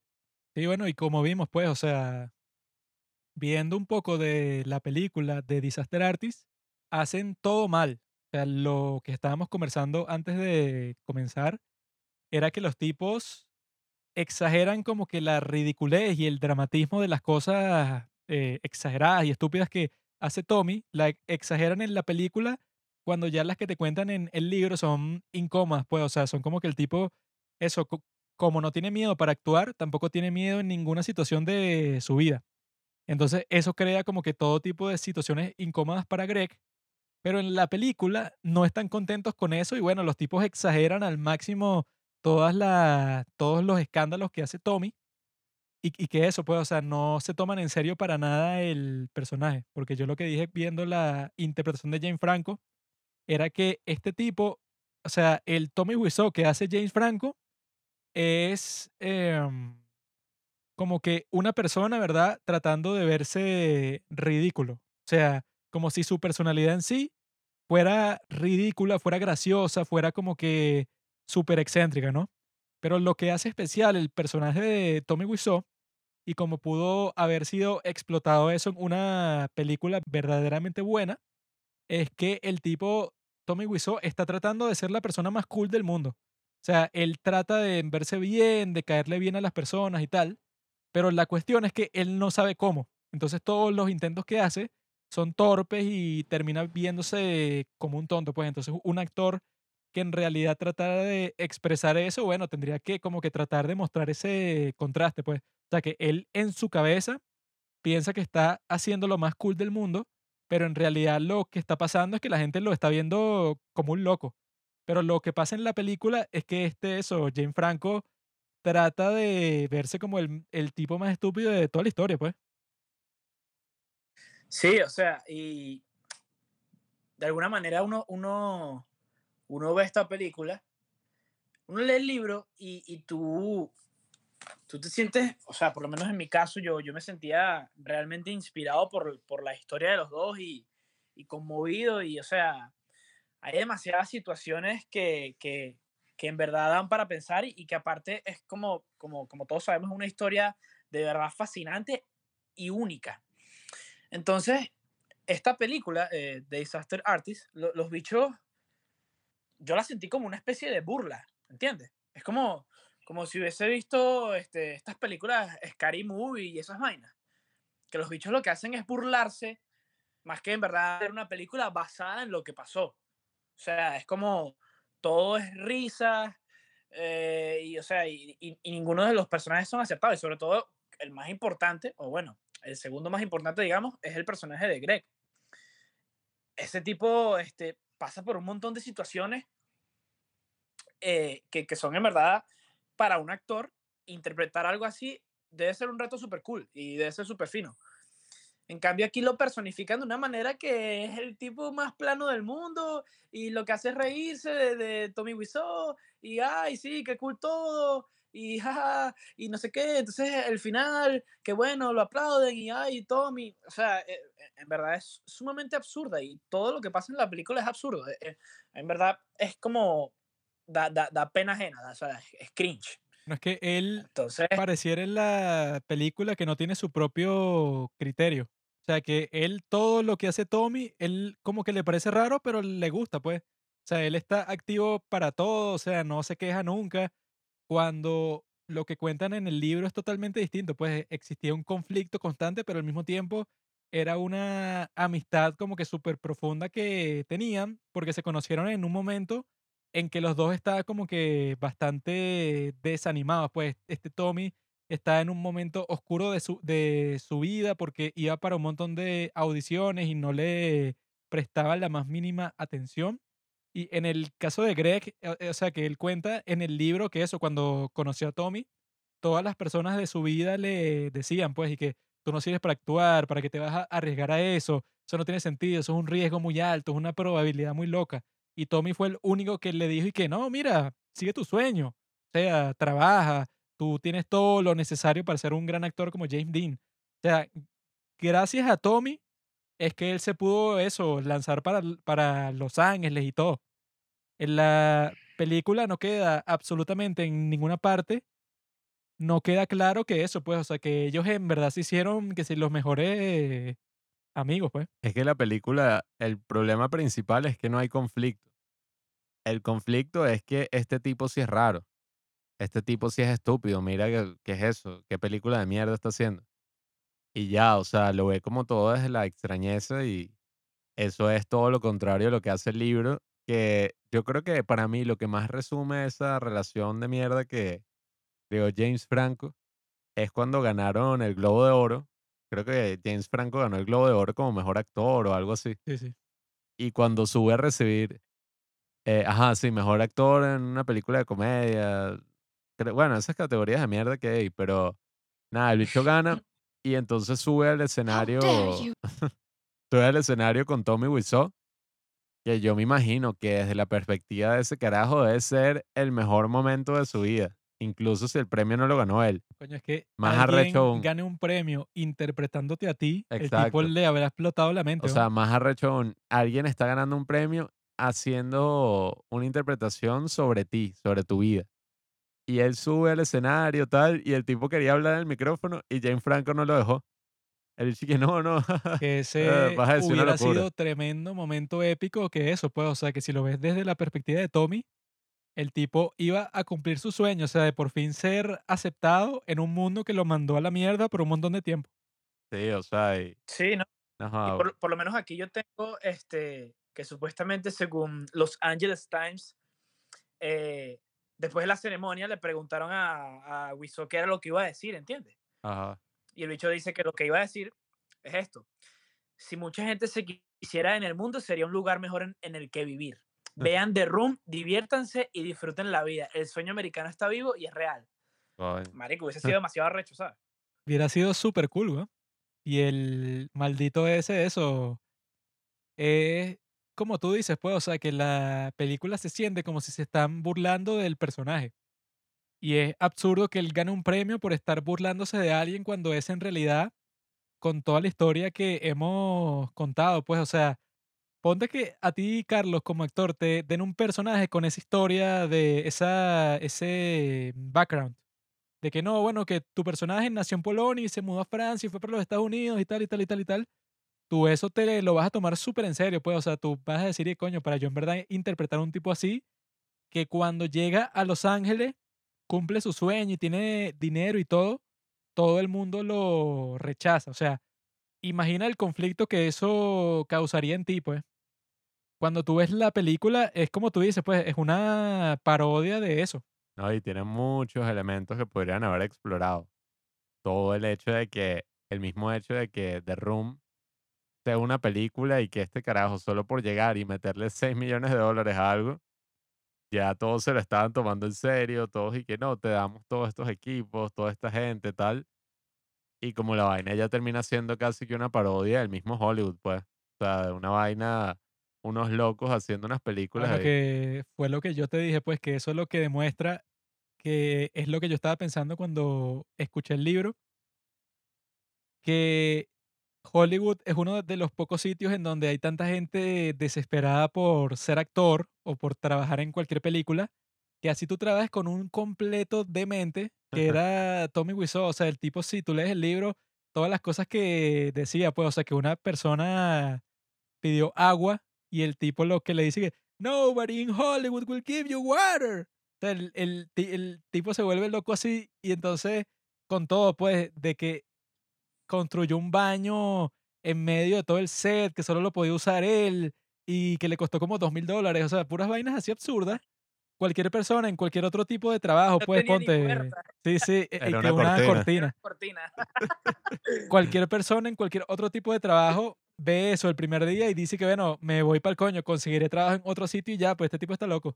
Pero lo raro de esta, eh, de la filmación, pues, es que todo el mundo hacía lo posible para quedarse. O sea, todos los actores y toda la gente que trabajaba llegó a un punto que se hartaron, pero tardaron un montón de tiempo. Al principio, que bueno, este tipo está totalmente loco, mm, la película no tiene sentido, nada tiene sentido en este set, pero sin embargo me quiero quedar aquí porque qui- quiero ser actor. O sea, la situación es una estupidez, o sea, todo es malo, la película lo más probable es que sea terrible, pero me voy a quedar aquí porque quiero tanto ser actor, o sea, estoy tan desesperado que me lanzo, pues, o sea, que yo me lanzo, sea con quien sea, yo voy a actuar, así sea una película como The Room, pues, o sea, que tú ves The Room y automáticamente tú dices, y bueno, cualquier actor que trabajó en esta película se tiene que haber arrepentido, sí o sí. A mí me hubiera gustado aparecer en esa película que sí haciendo el rol de Danny, una cosa así. Ustedes siguen conversando que yo voy a negar, ya vengo. It's fast. Es rápido. Bueno, Carlos, pero ¿cuál sería tu perspectiva entonces de todo esto Ya desde el punto de vista como un actor en el área, un actor ahí ya en acción. Eh, es lo que, bueno, obviamente la gente no lo escuchó. Algo que nosotros veníamos hablando de, pues antes del, de, de grabar el podcast, es que, es que realmente este libro, este libro, eh, o sea, te muestra lo que es la realidad de, de lo que es estar en Hollywood y, y- lo que es este mundo de la actuación, que es prácticamente toda la, toda la vida de, de, de, de Greg. Que el carajo era un chamo que físicamente claramente te- eh, tenía los estándares como para ser un, un actor tipo Brad Pitt o tipo DiCaprio. em, y que en algún momento en verdad él mismo se lo creyó porque las cosas estaban saliendo. O sea, y, siempre como hubo buenos indicios de que, de que él iba a lograr ese sueño. Incluso cuando estaba empezando, este, consiguió un papel pequeño en una película y resulta que en esa película el protagonista era Robin Williams. Ah, en Patch Adams. Robin Williams. Eso, Patch Adams. Y el carajo, este, ahí conoció a Philip Seymour Hoffman, que, que- no, era, no era lo que llegó a ser todavía, pero, pero, pero se sabía que era un, un carajo que, que iba en crecimiento. Sí, creo que ya había aparecido en Boogie Nights, vainas así, qué coño. Ajá, exacto. Entonces, este, de alguna manera esas cosas te motivan. Y, y, y bueno, lo, lo, lo cool de todo esto es, es como eso, es, es ese viaje. Entonces, eh, o sea, el tipo, el tipo, este, tomó una decisión que, bueno, que fue aceptar ese rol de, de, Mark en, The Room, que, fue una decisión que claramente le cambió la vida y, y no diría que para mal, porque bueno, si bien esta película fracasó y eh, obviamente no fue una película bien recibida en su momento, para nada, eh, yo no dudo de que, de que él hubiese cambiado como que todo ese viaje porque en verdad fue algo sumamente único y especial. Y, y de que, bueno, fue como una manera de, de, de decir, ok, hago esta película que sé que no estoy totalmente de acuerdo en hacerla porque, y, y es algo que nos pasa, o sea, es algo que, que, que, que nos pasa sobre todo cuando estamos empezando, que uno dice, bueno, yo sé que este guion no me gusta y este guion es malo y este guion va a fracasar, pero, pero quizás salga algo bueno de esto, para mí, personalmente. Eso fue lo que tú Entonces, pensaste este, con la culpa aparte- y otros síndromes. Sí, que no. Trabajar con los hermanos Orellana quizás arruine mi página en IMDb, pero bueno, eh, tengo que hacerlo porque nunca se ha hecho dogma en Venezuela. Será el entonces- próximo de Room. Entonces, entonces bueno, to- toda esa situación y el hecho de que, de que eh, Tommy Wiseau le haya ofrecido tanto dinero para que él diga, bueno, me está ofreciendo esta cantidad de plata, debe ser una señal para que yo diga, ok, voy a aceptar este papel que es una mierda, pero con este dinero quizás en un futuro eh, pueda llegar a lo que quiero llegar a ser. Sí, le dará la confianza para ir a castings y a todas esas cosas de nuevo. Y bueno, al, al final lo que sabemos es que eso es lo que pensaba él en ese momento. Pero obviamente una vez que escribió el libro, sabemos que el carajo eh, no llegó a hacer lo que él quizás quería llegar a hacer, pero, pero sí el tipo logró estar en una película gigante, bueno, gigante entre comillas, este, de Hollywood. Y, bueno, una película que, que creo que lo más importante es que ha quedado en el corazón de muchos de nosotros y que quedará por el, por el resto de nuestras vidas, la verdad. Porque algo, creo que lo único cool de, de Disaster Artist es que al principio ellos entrevistan a varios actores y a varias celebridades. Y no recuerdo quién habrá dicho que esta película tú en verdad pones a, no sé, a los mejores directores así de la historia del cine a tratar de hacerla y jamás la van a poder hacer. Entonces es como en verdad una descripción de lo que es The Room, que, que o sea, es algo extremadamente único y bueno, que Greg se dio cuenta a lo largo de los años y supongo que cuando escribió el libro, de que a veces eso es hasta más valioso que, bueno, que, que lograr ciertas cosas o, o pues lograr eh, tener éxito en esta industria. El carajo tuvo una película que, que bueno, que, a- que actualmente es una película de culto, que todos los años eh, la- la- las ponen en, en- en diversos cines a lo largo del mundo y se llenan y la gente la ve y se ríe y la disfruta y hablan de ella y, o sea, es como que vive en la mente de cada, de cada, de cada una de esas personas. Claro, y por más que sea, sí, incluyéndonos. y por más que sea, también dicen ahí al principio de la película que han pasado como, por haber, 18 años. Sí, han pasado 18 años desde el estreno de The Room y todavía estamos, bueno, estamos aquí nosotros ahora haciendo un podcast dedicado a, a toda la historia detrás de la película. Se ha creado como una gran cantidad de, de personas que les encanta la película, que van a funciones especiales, que ahí fue también cuando se popularizó la película, que se hacían estas funciones donde todos iban y se sabían los diálogos y empezaban a tirarle cucharas a la pantalla, porque por alguna razón como que el diseño de, de arte de la película hay un pocotón de marcos así con fotos de cucharas y cosas así. Y entonces en eso, esos tipos que hablan al principio dicen y que incluso se está hablando más de esta película de la película que ganó el Oscar ese año. Y ahorita acabo de buscar como que, ajá, pero ¿qué película ganó el Oscar en el 2003? Y la ganó la película Chicago. No sé si la llegaste a ver, es un musical. Eh, Aburrido. He visto la película y he visto el musical en Broadway también. O sea, coño. Coño, este pana no juega carrito. Está en el centro del mundo, bro. Bueno, o sea, yo no sé quién ha hablado de Chicago así últimamente, pero seguramente no han hablado más que de Room. Bueno, esta creo que es una buena transición de eso que tú dijiste, bueno, que es lo que hace que una película así, eso, sea como que tan trascendente, o sea, que después de tanto tiempo la sigan conversando gente como nosotros. y nosotros vimos, ¿cuándo fue? Ayer, ¿no? Sí. Vimos el talentoso señor Ripley, que en el libro la forma en que esa película entra en la escena es porque le dicen a Greg Sestero, que es el, el que lo escribe, y que, mira, hermano, esa amistad que tú tienes con Tommy, con Tommy Wiseau, es burda de rara. Es extraña eso, el tipo, no sé, se está aprovechando de ti. Hay algo extraño ahí, ¿no? Entonces, hay uno de sus mejores amigos que le dice a Greg y que, mira, está esta película que se llama El talentoso señor Ripley. Yo la vi en el cine estos días, ponte tú a verla y ahí vas a ver como que cuál es tu relación real con Tommy. Pues, o sea, cuando lo veas desde afuera, te vas a dar cuenta que esa relación que tú tienes puede terminar mal, pues. Entonces, lo que pasa en el libro es que en ese momento, ¿verdad? Particularmente, este Greg, ajá, bueno, se hizo un gran amigo de Tommy. Iban para todas partes juntos, iban a cenar, iban a un restaurante ahí que creó un mesero, que era el mesero principal del restaurante preferido de James Dean, que se ponía a hablar con él y que con- y que lo conoció pers- personalmente. Entonces se iban para ese restaurante y tal. O sea, como que todas esas actividades de la gente que es aspirante a actor y quiere estar como que en los sitios más icónicos así de Los Ángeles y eso. Y que ellos eran bastante cercanos. Sin embargo, en el libro cuando este Greg, que bueno, que si, si tú lo ves en The Room, el tipo en ese momento era bastante guapo, pues, o sea, el tipo era joven, creo que tenía 23, 24 años.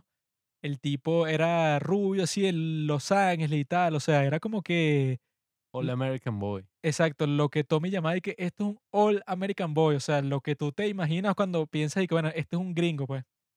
Y entonces el tipo eso hizo todo tipo de audiciones, el tipo antes, antes de eso fue que modeló en Milán y tal, y que cuando llega a Los Ángeles se consigue con esta agente, que creo que se llama Iris Burton, que era una agente de eso súper famosa en Los Ángeles y tal. Y entonces él, bueno, empieza a mandar currículum y a mandar las fotos y, y todo lo que tiene para todas partes.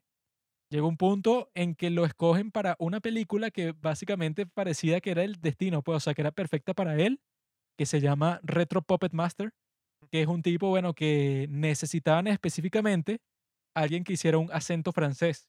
Y él, por casualidad, bueno, su mamá es francesa, él sabe francés, y cuando le, le tocó la audición, hizo un acento francés perfecto y tal, y los tipos lo contrataron en el momento, y lo mandaron para Hungría para firmar esa película y toda la cuestión. O sea, el tipo estaba recibiendo todo tipo de, de papeles. O sea, el tipo había llegado a Los Ángeles creo que hace unos pocos meses, ponte que si, no sé, cinco o seis meses, y ya había estado en todo tipo de audiciones y lo habían vuelto a llamar, había salido en comerciales, en series, etcétera, hasta que lo ponen de protagonista en esta película, ¿no? En Retro Puppet Master. Que hay un momento un poco bizarro que pasa en el libro, que el tipo ajá, ya grabó toda la película, está en su hotel en Hungría y de repente le llega un telegrama la noche de Navidad que es de Tommy Wiseau. Entonces el telegrama dice que, que todos tus sueños se vuelven realidad, que la pases de lo mejor, Greg Sestero, tu amigo Tommy Wiseau. Y él lo que se preguntaba es que, bueno, hasta el día de hoy no sé cómo Tommy me encontró, porque yo estaba en un hotel ahí cualquiera en Hungría. ¿Cómo carajo el tipo hizo para que me llegara un telegrama a ese hotel en Navidad? No sé. Pero él dice que lo que pasó después de eso es que Tommy entró en una crisis ex- existencial porque, o sea, él no lo dijo explícitamente, pero lo que Greg pensaba es que, bueno, Tommy ha estado aquí un montón de años, ha visto clases de actuación en los sitios más prestigiosos del mundo, el tipo ha mandado currículum a todos los estudios, a todas las empresas, a todas las películas que han existido en Los Ángeles. Sin embargo, el tipo no ha actuado en nada en todo este tiempo. Entonces él, em, como este Greg no está ya tan disponible, porque tenía mucho trabajo y audiciones y tal, el tipo se puso súper celoso y ya lo quería sacar del apartamento y se trajo como que a otra persona que veía clases de actuación con él para como que darle celos, pues como que para demostrarle, dice Greg, que él también podía ser amigos por su cuenta. O sea, una cuestión así de celos, una cuestión así extraña, que es exactamente lo, lo que pasa en esa película, esa del talentoso señor Ripley, ¿no? Que esa cuando Greg la vio, él dice que quedó como que súper eh, emocional, porque él vio y que berro. Quizá mi relación con Tommy puede termi- terminar así, porque el personaje de Matt Damon en esta película, eh, Tom Ripley, el tipo se obsesiona completamente con el de Jude Law, con Dickie Greenleaf.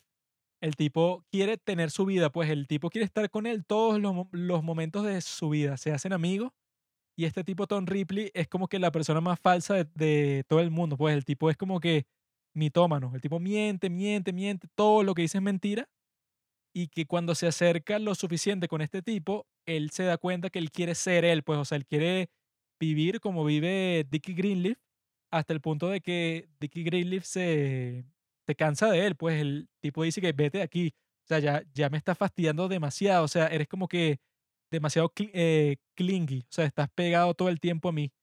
El tipo lo manda para el carajo y cuando pasa eso se crea un conflicto hasta que Tom Ripley lo mata a él.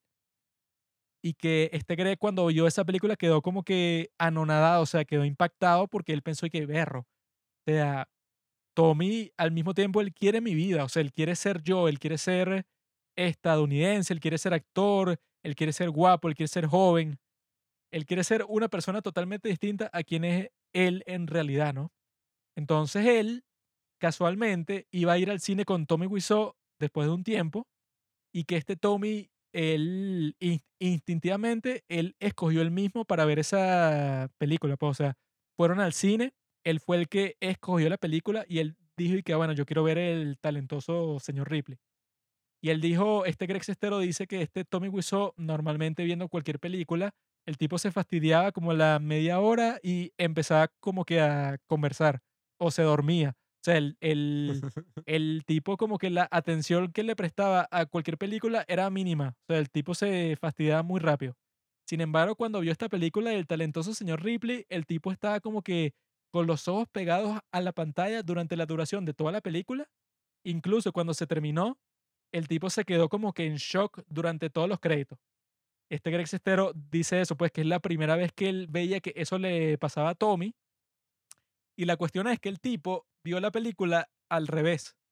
O sea, él se vio a sí mismo como si em, se vio traicionado, pues, o sea, en vez de que Tom Ripley, ¿verdad? Fue el que jodió a Jude Law, en realidad él lo vio completamente al revés, como que era Jude Law, ¿verdad? El que traicionó a Tom Ripley porque ellos eran como que los mejores amigos Y el tipo de un día para otro ya le estaba diciendo que era como que muy fastidioso, pues el que el tipo quería estar como que con él solamente. Si se metía cualquier otra persona, el tipo en- entraba en crisis, pues el tipo tenía un gran estrés cuando este Dickie Greenleaf estaba con cualquier otra persona, con cualquier otro de sus amigos y tal.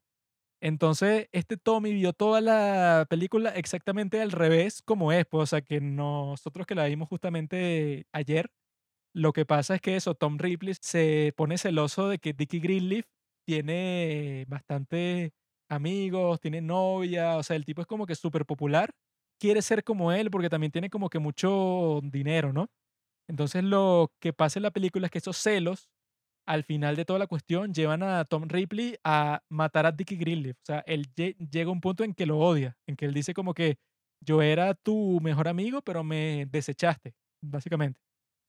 Sin embargo, Tommy Wiseau, con una especie de mente retorcida, él ve toda la cuestión al revés, como si fuera Dickie Greenleaf que traicionó a Tom Ripley, dejó de ser su amigo y como que eso de alguna forma retorcida justificaba que Tom Ripley lo matara a él. O sea, una forma que quizás solo él en todo el mundo fue el que interpretó esa película de esa forma. Bueno, es que esa película nosotros la vimos ayer. Es una película de 1999 que yo ya más o menos había escuchado algo al respecto, pero cuando salió Eric, que wow, esta es una obra maestra. O sea, esta es, bueno, un peliculón de misterio, tal.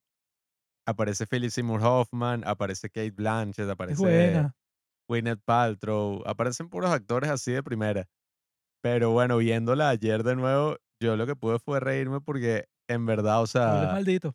la película, más allá de ese contexto de Tommy Wiseau y todo eso, en verdad es y que no, un tipo ahí, Tom Ripley, que el bicho es un, eh, tiene como toda su homosexualidad reprimida. Es un estafador, pues. Eh, Es que sí, un pero tipo, el tipo hace bien su trabajo cuando suelta los discos de jazz y este sí, Dickie pero Greenleaf los ve y que, ah, te gusta el jazz y tal, ya ahí entró, pues. más o menos, pero es y que no, el bicho ama, o sea, literalmente, pues se quiere coger a, a Jude Law, Matt Damon se quiere coger a Jude Law y está ahí que, ay, pero me puedo meter en la bañera, se ve tan caliente, tal, y el bicho y que, no, y que eres una marica, y se para y así totalmente desnudo le muestra el culo y todo, y se, o sea, es como burdo homoerótica la película.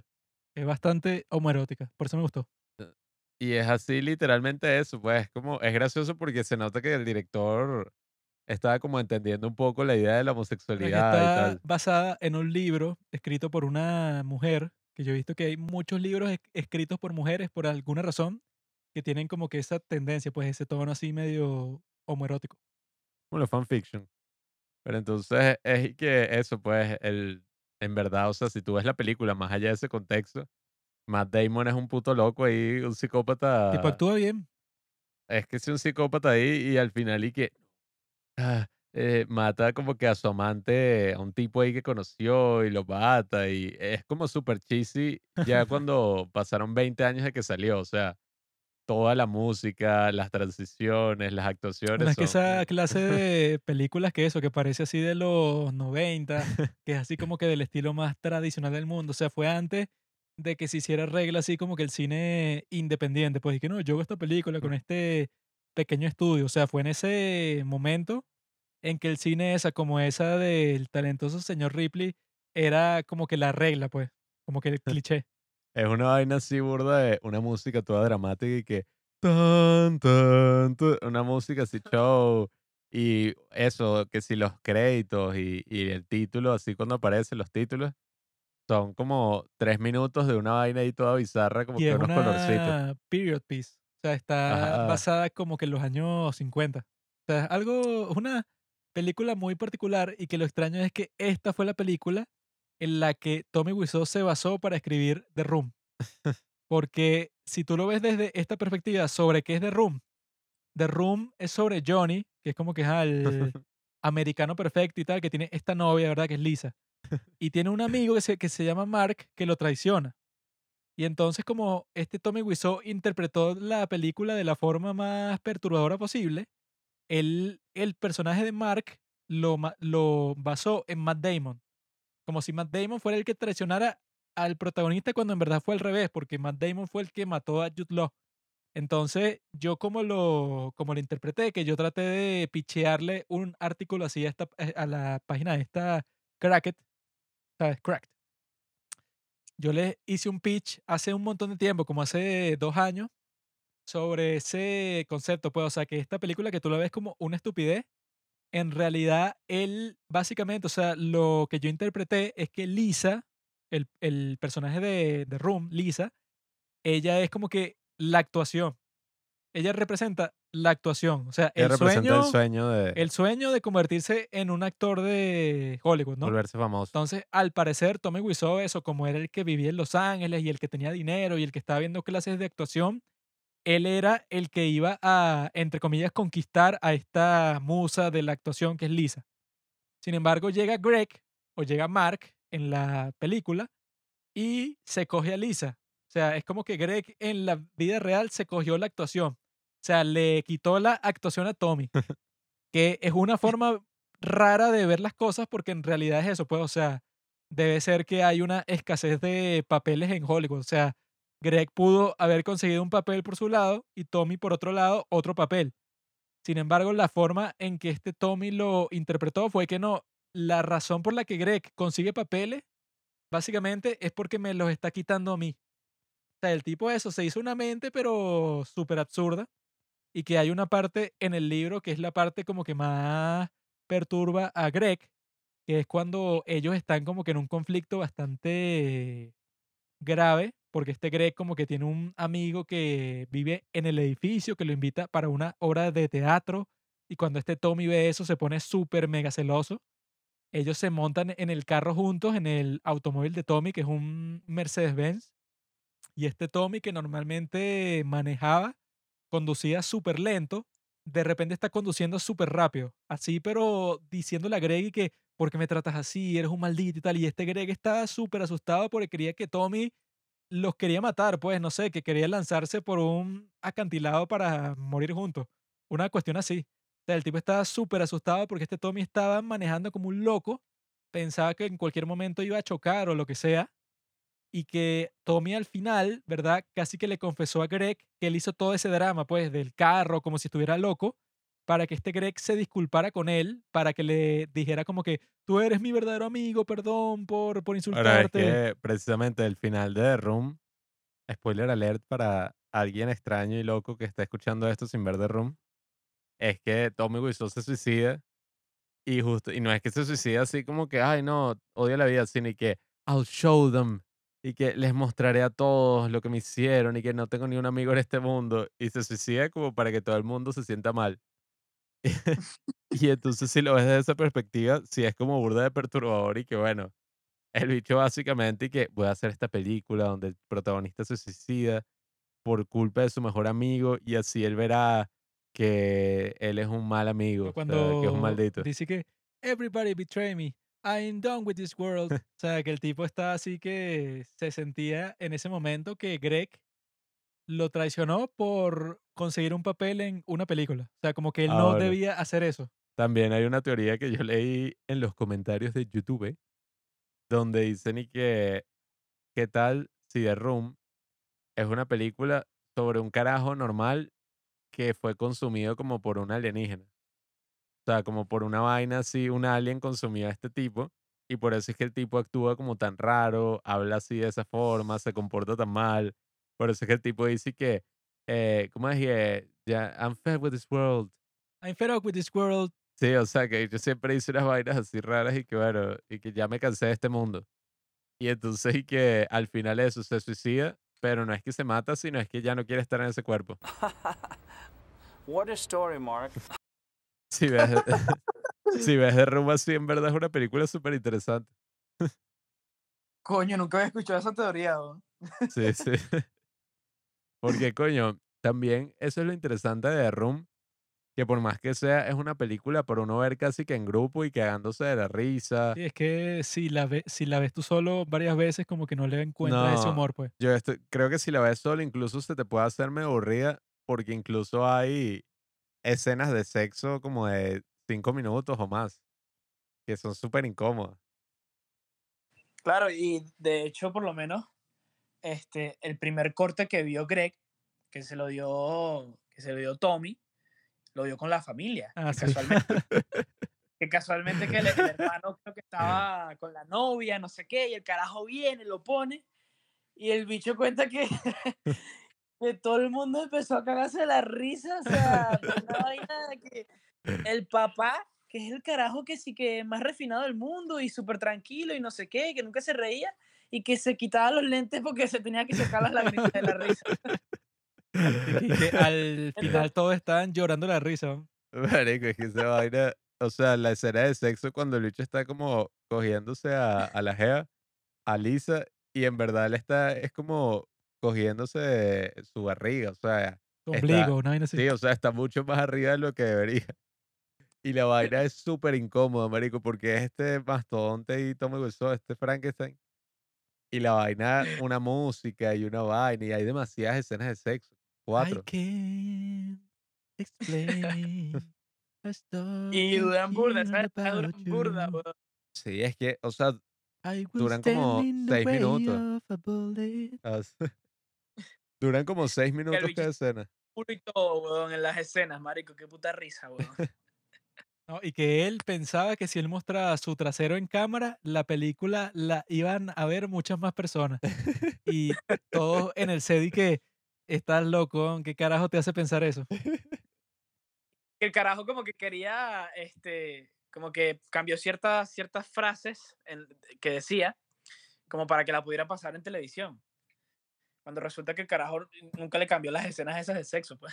Así, y que, ajá, bueno, tú le puedes quitar todas las groserías que tú quieras, pero si tienes cuatro escenas de sexo que cada una duran como cinco minutos, eso nunca lo van a pasar en televisión, ¿no? Bueno, eventualmente sí terminaron pasándola en televisión porque Adult Swim, como la broma ya a principios así, bueno, habían pasado ya unos años de su estreno, la broma se había vuelto como una especie de meme. Y entonces el Día de los Inocentes, Adult Swim, que es esta cadena de televisión así, donde pasaban que si South Park, eh, todas estas series así medio raras, qué sé yo, pasaba 24 horas de room durante el Día de los Inocentes, así ya sin decir unos nada. genios, ¿no? Y ahí fue que también la película empezó a agarrar como ese carácter de culto. O sea, porque a la larga, otra cosa que yo también creo que benefició mucho a la película fue todo el tema del internet. O sea, fue todo el tema de, de todas estas personas compartiendo su opinión en internet como, marico, mira esta película. Este Tommy Wiseau también puso una, una valla publicitaria, ¿no? Así como en uno de los sitios más costosos de poner vallas publicitarias en Y Los Ángeles. que costaba como 5 mil dólares por mes, una cuestión así. Una vaina así y el bicho que Y lo dejó ahí carajo 10 para años. como cinco años, Una vaina así, weón. Sí, o sea, que, que la vaina se volvió como... Tipo, tiene plata para tirar para el techo. La vaina se había vuelto como un chiste recurrente en Los Ángeles. Y que, ¿qué coño es eso? O sea, ¿qué es esa película? Nadie- o sea, y si tú llamas al número que ponía el póster, era el teléfono de Tommy Wiseau. Ah, bueno, yo intenté para este capítulo invitar a Tommy Wiseau para, en- para entrevistarlo. Le pasé un correo, pero no me respondió. ¿no? O sea, por eso es que ustedes que están esc- escuchando este podcast tienen que tratar de em, compartirlo con la gente, hacerle publicidad así person to person, para que tengamos el número de seguidores que la gente considera eh, apropiado para poder hacer una entrevista con nosotros, porque eso, yo le pasé que sí que, ah, bueno, este es nuestro Instagram, nos, nos encantaría hacer una entrevista contigo y tal, pero el tipo, bueno, me ignoró, lo cual es terrible. Sí, bueno, o sea, yo precisamente creo que The Room básicamente floreció mucho gracias a toda esta cultura de internet, gracias a todas estas personas que decidieron comentar la película, porque precisamente de esa manera fue que yo descubrí The Room. Porque bueno, yo en el 2003 tenía nada más tres años. Eso le pasó como las precuelas de Star Wars. Que fue, Sí, bueno, exacto. cuando salieron fue todo un drama y que es terrible, las originales de Star Wars son mucho mejor, pero después de un tiempo eso se convierte en meme y las ve un montón de gente y dicen y que bueno, esto en realidad tradicionalmente no serán las mejores películas del mundo, pero vale bastante la pena verlas pues y disfrutarlas. Claro, es como un testamento del gran poder que tenía y que bueno, y que ahora tiene aún más que nunca el internet, que era de conectar a personas con cosas así, películas de culto, películas que nadie conocía. Pasó también con esta película llamada Troll 2, que es también conocida como una de las peores, una de las mejores, peores películas de la historia. Eh, porque incluso yo la vez que descubrí The Room fue porque vi un video, creo que era de Nostalgia Critic, que era este tipo así, youtuber, que hacía estos videos largos, 40 minutos, media hora, por ahí, donde básicamente te hacía un resumen de toda la película mientras la comentaba. Y entonces iba pasando todas las escenas, el mismo bicho se disfrazaba de Tommy Wiseau y hacía como que todas estas comedias así, ¿sabes? Como de YouTube del 2010, 2009. Y entonces, a raíz de eso, yo como que, wow, o sea, qué locura esta película. Y empecé a ver todos los otros videos que habían salido sobre The Room. Y en verdad hay muchísimos. O sea, si no quieren ver la película como tal, yo les recomendaría que vieran alguno de estos videos porque hay muchos videos donde te resumen toda la película y todas las partes más cringe, que son las partes que eventualmente se volvieron, bueno, los memes, pues, todo eso y que, I'm tear y que, ¿cómo es? You're tearing me apart, Lisa. You're tearing me apart, Liz. Marico, Cuando el bicho sube al, al- ¿Cómo es? Cuando el bicho sube hacia el techo, entonces dije, I did not hear her. It's not true. It's bullshit. I did not hear her. I did not. Oh, hi, Mark. Marico, esa parte todo el mundo se burlaba en internet y que I did not. Oh, hi Mark. Así también que sí, la de que el que I cannot tell you, it's confidential. Anyway, how's your sex life? Marico, que todos dije, ¿qué es eso? O sea, pero en general, o sea, todos esos elementos la gente vacilaba y pasaba el mejor rato de su día burlándose en internet. Y llega un momento que la burla es tanta que ya empieza a ser como apreciación, como que verga.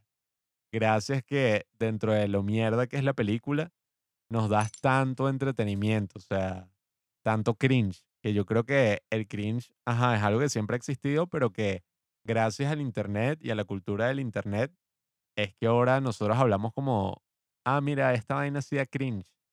O verga, que, ugh, marico, que, ugh, esta vaina es un meme, weón. O sea, si no fuera por el internet y toda esa cultura que surgió ahí, ni siquiera hablaríamos así. Entonces es como súper interesante como esta película también ayudó a todo ese nacimiento de, de esa cultura del cringe, de esas compilaciones así de escenas que que The Room Cringe Compilation, por ejemplo. Y, y al final yo recuerdo incluso cuando iba a salir de Disaster Artist, el mismo PewDiePie sacó también un video así como haciendo un resumen, o sea, ya era una película totalmente de culto.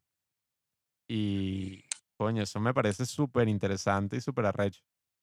Sí, ¿no? Y, y, o sea, e- era algo que, que por lo menos cuando, cuando yo vivía allá y, y nos veíamos constantemente en el teatro junto con Robinson, era una vaina que, o sea, siempre en algún momento como que mencionábamos la película para lo que sea y nos reíamos.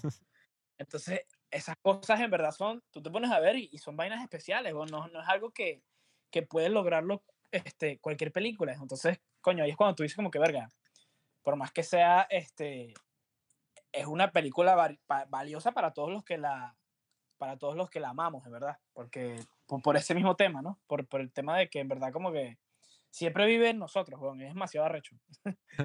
Claro, es que es una película tan bizarra y tan extraña, tan cringe, que yo creo que es como tú dijiste antes que, que decía en la película. Si un director quisiera hacer algo así intencionalmente, yo creo que sería imposible. O sea, yo creo que esta película solamente existe porque existe una persona como Tommy Wiseau. Sí, que básicamente es, o sea, si no fuera por Tommy Wiseau y por su personalidad y por la historia de vida que contó Juanqui, sería imposible que tuviéramos una película como The Room. O sea, sería imposible que alguien intencionalmente hiciera una película así de mala, entre comillas. Bueno, y lo peor de todo es eso, pues, que esta película de Room y el libro de Disaster Artist, tú podías llevar todo eso como, si lo querías adaptar, podría haber sido que si la mejor película de, de todos los tiempos. O sea, podría haber sido una película así con la misma seriedad que hicieron esa, la del talentoso señor Ripley. Yo lo que le decía a Pablo es que imagínate esta película que fuera sobre la historia de la amistad entre Tommy Wiseau y Greg Sestero, pero hecha con este tipo de seriedad. O sea, hecha con estas personas que eso, pues, o sea, que pensaban que la historia que estaban contando, que era el caso del talentoso señor Ripley, valía la pena, pues, o sea, que era una historia como tal, valiosa. En el caso de la película de, de Disaster Artist, como dijo Carlos, pues, o sea, parece que fuera una película de parodia. Cuando si tú te imaginas el potencial que tendría esta historia, que yo lo que le estaba diciendo a Pablo cuando le estábamos viendo era que el hecho de que la hicieran cronológica no tiene mucho sentido. Porque ahí tienes pues la historia de Greg Sestero y la historia de Tommy Wiseau, que fue la que yo conté hace unos minutos. El tipo, bueno, tuvo que pasar por los escenarios así más traumáticos del mundo, estuvo al borde de la muerte varias veces. Tú tienes suficiente drama en esa historia para después le agregas la historia de Greg Sestero, que el tipo, bueno, tuvo todo ese viaje del, del actor, pues tuvo todo ese viaje en que él se dio cuenta, o sea, que ese momento me parece bastante profundo, pues, que llega un punto que él dice que, ok, yo quería ser actor, quería ser el mejor actor del mundo, quería protagonizar películas de Hollywood. Sin embargo, llega un punto en mi vida en que yo simplemente, bueno, tengo novia, tengo un buen trabajo, la estoy pasando bien, estoy ganando un buen dinero, y que él dice que en un momento él simplemente se olvidó de la actuación, o sea, que ya no era su sueño así como tal, sino que él estaba siendo feliz sin tener que depender de eso, ¿no? Entonces yo creo que antes de leer este libro nunca había escuchado nada como eso, nada como que un actor que pudiera eh, como que confesar que quizá eso no tiene que ser como que el valor de su vida, pues, o sea, como que el valor de su vida no tiene que depender de su éxito como actor. Y que el tipo eso, ya cuando llegó como que una independencia económica, que tuvo una novia que, que en verdad le gustaba, que tenía varios amigos, todo eso, llegó un punto que, o sea, que ya ese sueño que él tenía no era como que su razón de ser, ¿no?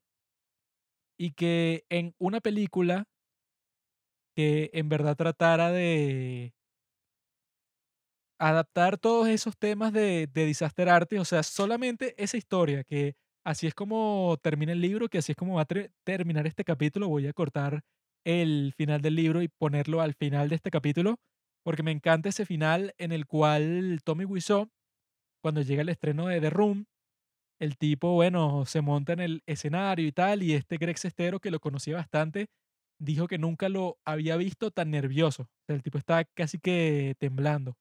Y le dice al público y que esta es mi vida, aquí la tienen, disfruten. Justo antes de que en la pantalla se proyecte por primera vez The Room. Y este Greg Sestero dice que es muy raro ver a una persona cuyo sueño va a estar a punto de ser cumplido, pues, o sea, está enfrente de su sueño.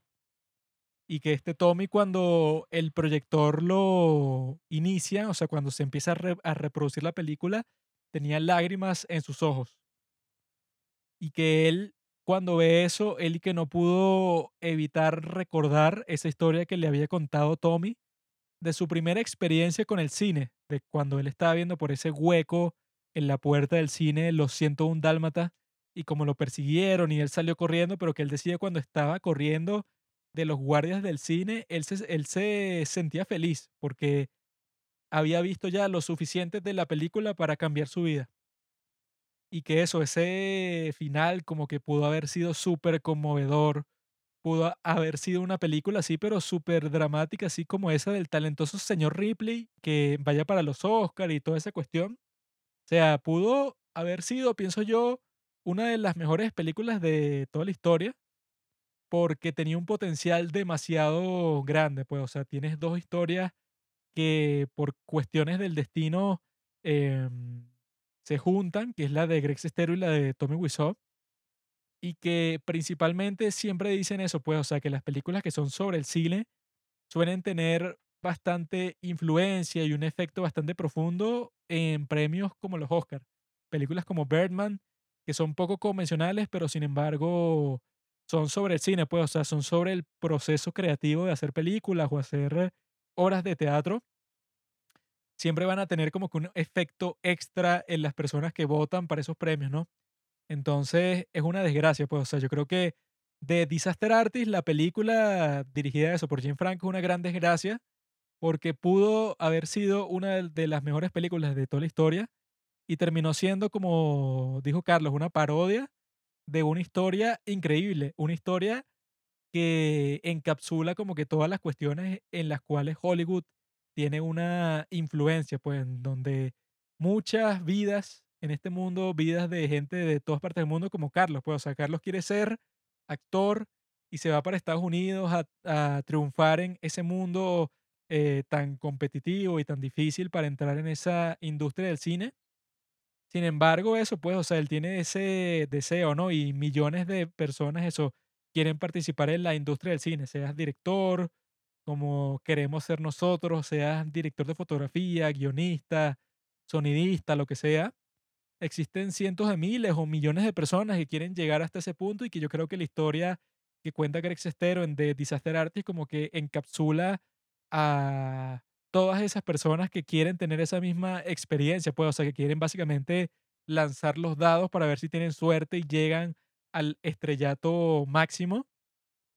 Y que el hecho, pues, o sea, que todas esas grandes experiencias, todas esas cuestiones fueran minimizadas y parodiadas por una película como The Disaster Artist, yo creo que eso, pues, o sea, que es bastante trágico, porque esa película tenía muchísimo potencial y bueno, si nosotros tenemos la oportunidad de hacer películas en el futuro, yo creo que sería perfecto tratar de hacer una película sobre eso, pero una película de verdad.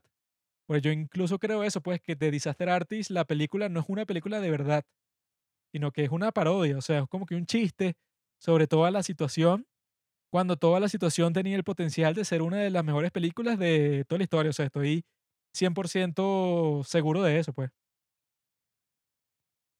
Claro, y, o sea, nosotros claramente no, sí, pero no, no, no criticamos tanto el hecho de que hayan faltado quizás tantas ciertas escenas en, la película y, y- que hayan escogido, este, y, y que bueno, que obviamente algo normal en las películas basadas en libros es que siempre va a faltar algo.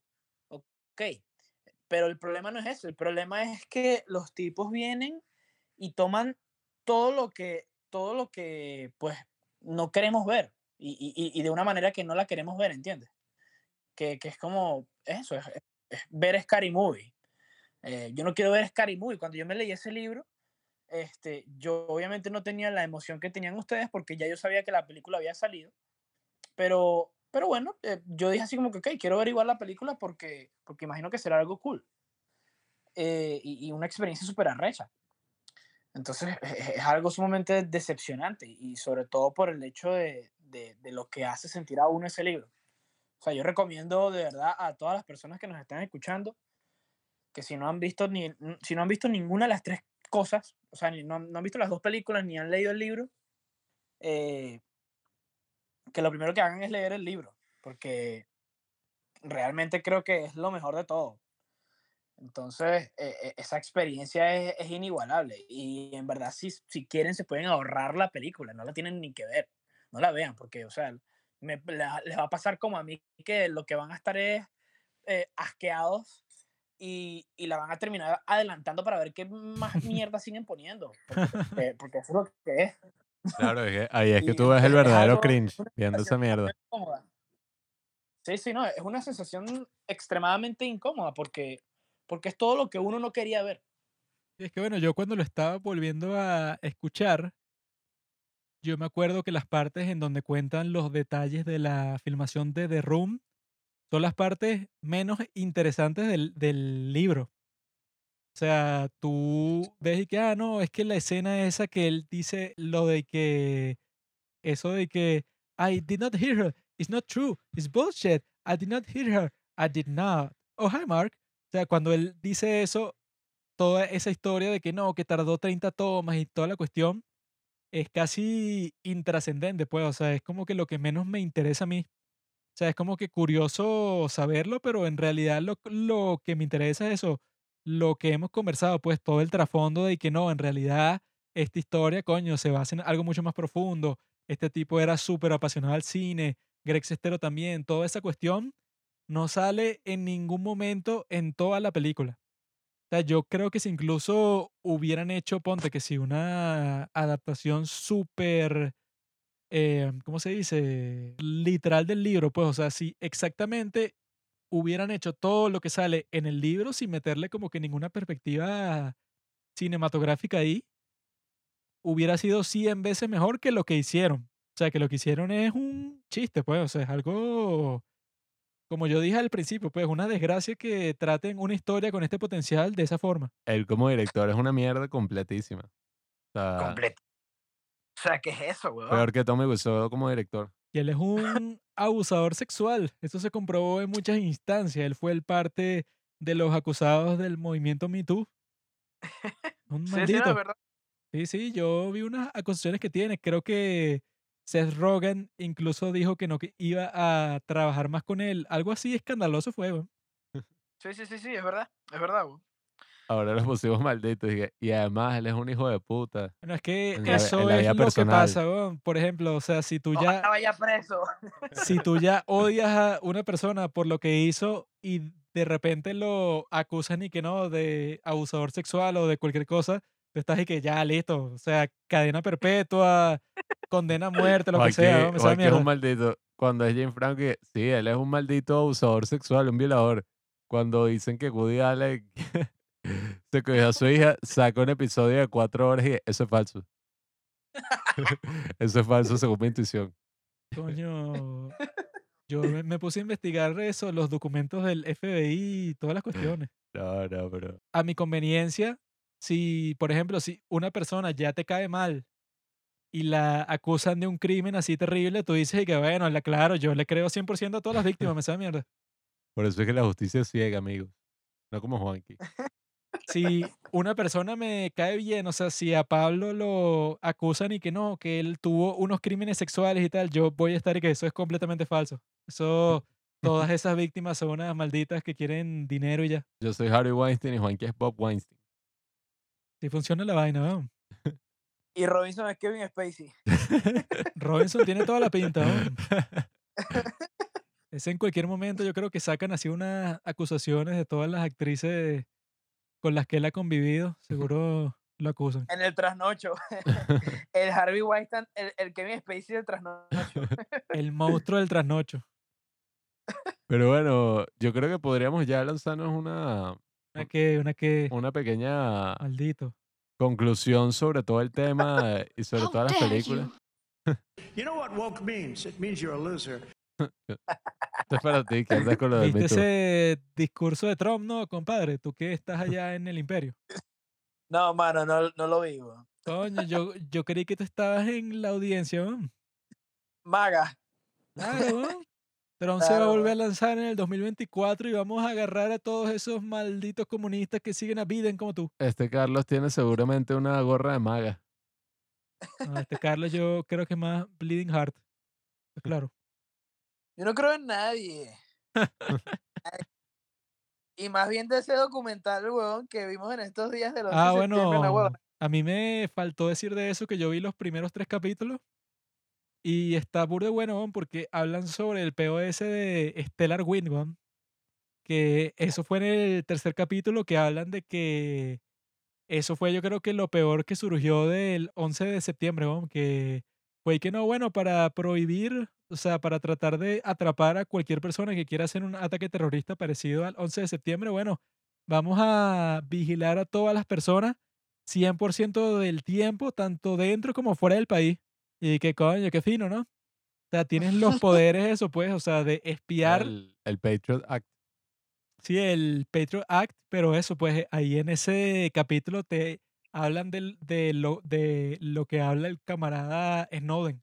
Este Snowden con esos documentos que sacó, o sea, que es la única razón por la cual en un documental así mainstream como este de, de Netflix se atreven de hablar de este programa, pues, o sea, que era supuestamente top secret.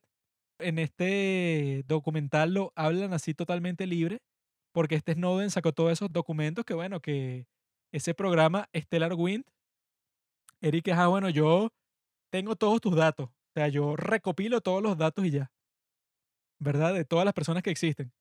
Sin embargo, si yo tengo una sospecha tuya, Carlos, pues, o sea, si yo creo que Carlos, no sé, está haciendo cualquier actividad ilegal, entonces no es solo los datos, eso, de las llamadas que tú haces, de los mensajes que mandas, etcétera, sino literalmente todos tus datos. O sea, toda tu presencia online, yo soy capaz a través de este programa, o sea, que técnicamente es más ilegal que el carajo, eso, tener acceso a todo lo que tú has hecho en toda tu vida. weón.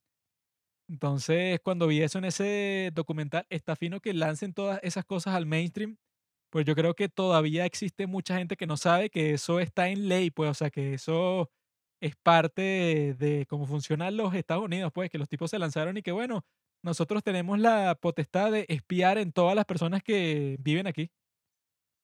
Sí, pues si yo junto en una oración varias palabras sobre, no sé, sobre Biden y, y otras palabras que tengan que ver con el terrorismo y esas vainas, ya me empiezan a investigar, weón.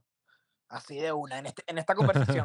Sí, o sea, los tipos te narran en ese capítulo 3, como los tipos hicieron que hay un maldito ahí que muestran que se llama Alberto Fernández, creo que ese es el nombre. que Sí, sí, el- presidente el argentino. abogado, ¿no? sí, o sea, que el Abogado tipo justifica todo, weón. Que le dicen y que coño, eso no era legal y tal. Y no, bueno, pero no importa, weón. O sea, con tal de, de tener el terrorismo y tal, yo soy capaz de eso, pues, o sea, de pasarme los derechos de todas las personas por el trasero. A mí no me interesa. Con tal de que no, sí, yo detuve este ataque terrorista, eso, pues, o sea, el tipo estaba consciente de que todo lo que estaba haciendo, de las torturas y toda esa cuestión, no era legal. Y el tipo, o sea, la forma que lo entrevistan, el tipo no, no le importa, o sea, el tipo todo el tiempo que ha pasado, desde entonces el tipo está como que totalmente neutral. Y que no, bueno, sí, hic- hicimos todo eso, pero, o sea, era, era completamente justificado, pues, y que maldito Alberto, ¿no? Maldito Alberto. un hijo de puta, ¿no? De pana, weón. Y es latino, o sea, no pueden decir y que el hombre blanco, mira lo que hizo. Es un latino que el tipo dice claramente que, bueno, a mí me sabe a mierda todos los derechos de la gente, con tal de, de tener al menos a un terrorista, yo me paso todos tus derechos por el culo. Sí, sí. Por eso, por eso precisamente dije hace unos minutos que no creo en nadie. No creo en Bush, no creo en Obama. Es más, el- creo que el, el que más, el más sádico de todos es Trump, weón. Y lo mandaron a la mierda, marico. Bueno, es que si te pones a ver con este Bush comenzó la guerra de Irak y la guerra de Afganistán. Obama causó una guerra civil en Libia y causó la guerra de Siria. Trump, ¿qué causó? Un carajo.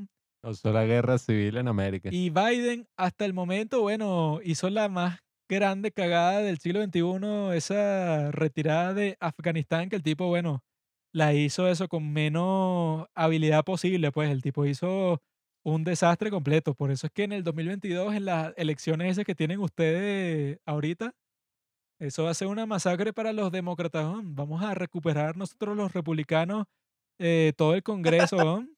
Se jodieron. Aquí salió Tommy Wiseau creyéndose que es estadounidense cuando he dicho una joda. Yo eso, pues, o sea, yo sí tengo ese sueño de Tommy Wiseau, pues, o sea, de que América, o sea, los Estados Unidos de América es el mejor país del mundo, tanto históricamente como en todo sentido. ¿no? O sea, Carlos ahí está viviendo en la mejor nación que ha existido en toda la historia. ¿no? Sí, weón. ¿Estás de acuerdo? Eh, sí, sí, no, la verdad es que estoy de acuerdo. Eh, a pesar de tantas cosas que se critiquen, este país es realmente una tierra de oportunidades, weón. Y, y no, o sea, si, si, si no estás de acuerdo conmigo, pues tienes un problema, ¿sabes? Porque, es que Aquí Carlos ya Es está compensando después de hablar mal de todos los presidentes. ¿Tienes un problema o, o es que no vives aquí, pues? Pero sí, weón. Ya sabes, en el 2024 vota por Trump. Yes. No seas Sí, maldito. no, no, creo que pueda votar todavía, weón. Coño, métete en la lotería esa de las Green Card, weón. Ah, te- tengo un, un familiar que, que se la ganó, weón. Un Sí. tío abuelo. Sí, weón. Qué desgraciado, weón. Yo me, voy, yo me voy a meter en esa vaina cuando me salga el pasaporte, weón. Dale, todo esto no, no tiene ni pasaporte. Cuando me salga el pasaporte que me sale este mes, me voy a meter en esa vaina porque Yo creo en el destino, y yo creo que el destino me va a dar esa green card y yo me voy a ir para el carajo. Marico, sí. Y que para, terminar un poquito este tema del, el- este tema del documental, la vaina que a mí en verdad más me molestó de todo eso y, y- y todo el tema de los políticos, es que eh, en, en la, en, la, en la época de Bush, los bichos mandaron a invadir y, y, y y a hacer una guerra en maldito Irak, huevón, y, y la vaina fue que sí, sin ningún tipo de necesidad, huevón. O sea, y, y te lo dicen ahí sin tapujos, pues. Porque la vaina no, no tuvo ningún tipo de sentido. Eso era para que la influencia de Estados Unidos estuviera presente en Medio Oriente. Yo estuviera de acuerdo con que hubieran invadido Corea del Norte. Pero Irak, bueno, dejen esos maricos con Saddam Hussein, ¿qué coño? O sea, usen esos recursos para mejores, eh, ¿cómo se llama? Objetivos. Si tú hubieras invadido Corea del Norte, te haces con todo ese terreno, coño, unificas Corea, ahí jodes a China, pues que China es el primer enemigo de nuestro continente americano. Es que sí, o sea, y no so- la, excusa, la excusa no era tanto de, que Saddam Hussein era un dictador, sino de que, de que supuestamente los carajos apoyaban a los, a los terroristas, cuando la vaina era pura paja, pues. Y verga, tú ves eso y tú dices como que no, estos bichos son unos imbéciles, weón. Lo que yo vi es eso, pues, o sea, la gente también hace mucho énfasis en que los Estados Unidos se inventó toda esa cuestión de las armas de destrucción masiva para invadir eh, Irak, cuando eso ha pasado literalmente en todas las guerras que a ti se te ocurran, ¿on? siempre hay una persona que quiere comenzar la guerra, pero no quiere comenzar y que, ah, bueno, mira, te voy a invadir porque me dio la gana, sino que siempre se inventa y que no, bueno, es que Carlos, mira, el tipo, coño, en la frontera el tipo me invadió esta zona, gon, y por eso es que tuve que invadir yo en contra para protegerme. ¿Sabes en qué guerra no pasó eso, Juanqui? No, La guerra de independencia de los Estados Unidos. eso ha pasado en todas las guerras de la historia, gon, por eso es que cuando la gente está ahí que, armas de destrucción masiva, y que, ajá, weón, o sea, ok, esa fue la excusa en la guerra de Irak, pero en la guerra de Vietnam fue eso del, em, no me acuerdo el nombre, pero fue una, una cuestión así que, que no, explotaron el barco, no sé qué cosa de, de los Estados Unidos. Y era mentira, o sea, eso era que el presidente en ese momento, Lyndon B. Johnson, simplemente quería entrar a la guerra, o sea, quería invadir Vietnam y se inventó esa razón, pues. O sea, yo me lo acordaba ahorita, no sé qué pasó, pues, pero el, o de la Segunda Guerra Mundial. tanto en esa guerra como en la guerra esa, la Spanish American War, que, lo- que los Estados Unidos eso se metió en guerra contra España por Cuba y tal. Todas esas guerras han comenzado, entre comillas, con una mentira, pues, o sea, con un engaño, con un ataque que no fue así. Y la, Segunda Guerra Mundial, este Hitler hizo eso como tres veces, pues, y que, no, es que Checoslovaquia mató a unos soldados alemanes en la frontera, mató a tres soldados, y eso me forzó a mí a invadir todo el país y a anexar el territorio, pues. Se inventaban unas mentiras así para justificarse en lo más mínimo. Parece el congresista latino ese. Picando la mentira. Ese no es congresista, ese era, creo que era abogado de la administración, Ajá, abogado, sí.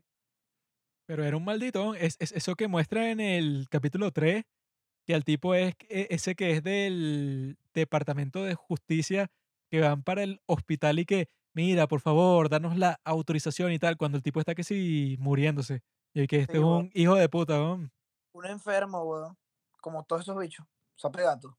Por eso es que eso es, dicen que este Snowden supuestamente es un traidor, pero el tipo no es ningún traidor, weón. El tipo Patriota. arriesgó su vida para mostrarle a la gente eso, pues que ese programa Stellar Wind, eso pues él cuenta en su biografía que eso tiene una función en que tú supuestamente eso, si tienes el correo electrónico de una persona, solo la dirección y ya pues, eso te hace, eh, o sea, te crea como que la habilidad de que tú mismo eres capaz de tener acceso a todos sus datos, weón. o sea, cualquier persona que a ti se te ocurra que tiene su dirección de correo electrónico weón, a través de este programa, eres completamente libre de tener acceso a todos sus datos. O sea que, ¿por qué existe eso, weón? Simplemente para da- darle más poder al gobierno federal.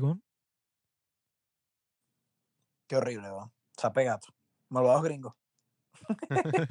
Aunque eso, eh, o sea, el punto es que con todo y eso los gringos, de todas maneras, coño, son el mejor país del mundo. ¿no? Eso es lo que les duele a todos los comunistas, a toda la gente así llorona que existe en el mundo, que a pesar de que los Estados Unidos eso la ha cagado horrible muchas veces, como con lo del acto patriota, sin embargo, los tipos siguen teniendo como que lo que llaman eso el moral high ground. Y que bueno, serán malditos, pero si nos ponemos a, comparar qué tan malditos son unos países con respecto a otros, Estados Unidos siempre sale ganando, pues. Bueno, amigos, creo que hemos llegado al momento del podcast en que yo lo despido. Y les digo a todos, yo creo que es un mensaje bastante concreto.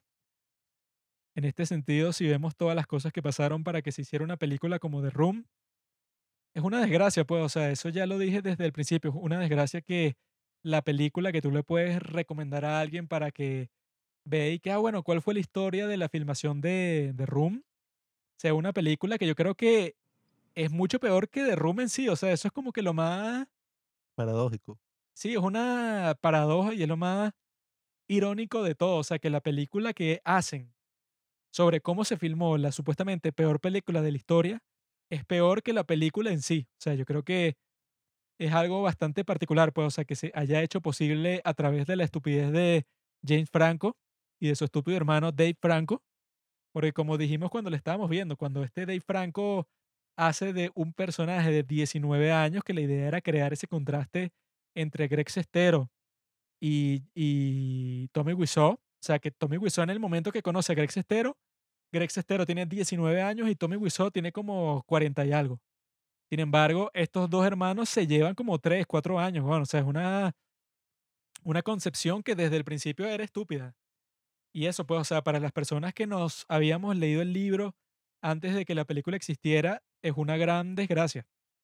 Y que eso, yo espero que quizá nosotros tengamos la oportunidad de hacer una especie de remix de esta película, tratando de que sea coño, o sea, yo creo que con el libro, con The Room, con que tanto Greg Sestero como Tommy Wiseau Ponte estén dispuestos a conversar contigo para que tú seas capaz de hacer una película sobre su historia, o sea, tú podrías hacer una película sobre esto, pero que fuera, marico, eso, pienso yo, una de las mejores películas de toda la historia. Por eso es que me gustó tanto el libro, pues yo nunca había leído un libro que tiene tanto potencial para hacer una película sobre cómo hacer películas, sobre la pasión de la gente por el cine en sí. O sea, es algo que lastimosamente, desgraciadamente, fue desperdiciado. Y bueno, por eso es que nosotros los motivamos a ustedes que si, bueno, si quieren conseguir el libro, o sea, si ya han llegado hasta este punto del podcast y quieren conseguir el libro, nosotros se los podemos enviar porque, bueno, eso, o lo buscan por la página Library Genesis, pueden conseguir por ahí el libro en texto. En Pirate Bay pueden conseguir el libro en audio, porque en realidad es una historia increíble, una historia que vale la pena compartir. Una historia que eso, pues, o sea, que ha conquistado a tanta gente alrededor del mundo porque tiene un fundamento conmovedor. O sea, sin ese fundamento, The Room fuera una película terrible como cualquier otra, pero en realidad tenía eso, pues el mérito de sentirse como una de las mejores películas de todos los tiempos. O sea, el tipo estaba tratando de que The Room fuera una de las mejores películas de todos los tiempos, con ese trasfondo que él tenía, esa pasión por el cine. Creo que la, que la compartimos todos y por eso es tan importante para todos nosotros. Me gustó bastante grabar este episodio. Espero que todas las personas que hayan escuchado este episodio se animen a, a de verdad entrarse a, ese mundo y, a escuchar esa historia que realmente vale la pena y, que bueno, que nos enseña que a veces, a veces lo más importante no es el final, sino el proceso. Entonces, eh, nada, eso. Gracias a, a Juanqui y a Juan Pablo. Y, y bueno, nos vemos. Mi mensaje es que se joda James Franco. El mío es que la vida, como las películas, es compleja y sencilla a la vez. No, bueno, el mío es que compartir estas películas y descubrir, pues, como todas estas películas de culto y todas esas grandes historias humanas que hay detrás, en verdad es algo muy bonito, muy interesante, que de alguna forma también estamos haciendo aquí hoy. Que bueno, si pudimos llegar gracias a todos estos videos de YouTube y ahora estamos haciendo esto, espero que otras personas también puedan llegar a la película y a otras películas que también hemos discutido por estos medios digitales. Y nada, estoy seguro que detrás de cada película, detrás de cada intento fallido, lo que sea, siempre hay como personas que han tenido historias sorprendentes, historias maravillosas, han tenido vidas donde han pasado por mucho. Y bueno, nada, me, me emociona mucho el hecho de que podamos conocer la vida de estos dos personajes, estos dos personajes tan bizarros en la historia. Y nada, bueno, esperemos que nuestras historias, bueno, sean al menos, si no así igual de exitosas, igual de, de épicas. Que nuestras historias como cineastas, Carlos como actor, que tengan algo interesante que podamos contar en un futuro. Yo no sé si podré hacerlo, pero me comprometo frente a todos ustedes que si me llega la oportunidad económica y artística de salvar esta tragedia de la basura que fue la adaptación del libro de Disaster Artist, voy a intentar con todo mi ser de hacer algo mejor. Así que amigos, si les gustó esto, bueno, ya saben, podemos proveerles el libro si quieren o descárganselo por su cuenta. Y esperemos que hayan disfrutado este episodio. Ya saben, sigan a los padres del cine, arroba los padres del cine, arroba Carlos García Millán para seguir a nuestro amigo actor. Y ya saben, sigan sus sueños hasta que no puedan más y les corte las piernas. what a story, Mark. Tommy stood up. He did not look well. In fact, he looked petrified. Big beads of flop sweat had gathered on his forehead, and he made no effort to mask his discomfort as he approached the stage. He kept his sunglasses on. This was the first time I'd ever seen Tommy nervous. He was completely devoid of the bravado he'd always had in front of an audience. His hands trembled as he raised the microphone to his mouth. He paused for a moment, too overcome to speak. When he tried, there was only a faint, stuttering sound. The audience became very still. Then at last, Tommy managed to say something. This this is my movie. This is my life. I hope you learn something and discover yourself. He made a hang loose sign with his free hand. Be cool, he mumbled, before handing the microphone back to Ed. On his way to his seat, Tommy stopped, put his hand on my shoulder, kneeled down, and said, I'm happy you're here. I could never do project without you. The room's premiere was testament to Tommy's unrelenting drive and determination. He'd inflict his vision on the world, whether the world wanted it or not. He was a movie star, whether the world saw it or not. In getting here, Tommy had sometimes been destructive and sometimes cruel. But how could I, how could anyone, not be moved by Tommy, who'd fought so hard against the unforgiving confines of his star-crossed life? The room, I already knew, was a lot of things. A bad film, a funny film, a bizarre film, glorious film, a vain film, an absurd film, an incompetent film, a powerful film, a fascinating film, a disastrous film, an independent film, an inexplicable film, and finally, a brave film. Sitting there in the theater, I let myself feel proud of Tommy, who believed his movie was a first rate emotional drama that contained all his most profound ideas about life. In that regard, the room was Tommy and is Tommy, a man who remains the grandest and most sincere dreamer I've ever known. This is, ultimately, what redeems his immensely conflicted and complicated darkness. In the end, Tommy made me realize that you decide who you become. He also made me realize what a mixed blessing that can be. Although I knew Tommy's film wasn't going to be received the way he wanted it to be that night, I hoped he'd be able to recognize how incredible this experience really was. When I looked over at him, I couldn't help but see a vision of the young boy who peered through a movie theater's cracked door in Eastern Europe, newly in awe of life's possibilities. Tommy removed his sunglasses and glanced back at me. He had tears in his eyes. He smiled, nodded, and turned toward the screen. It wasn't often that you got to see a man whose dream was literally about to come true.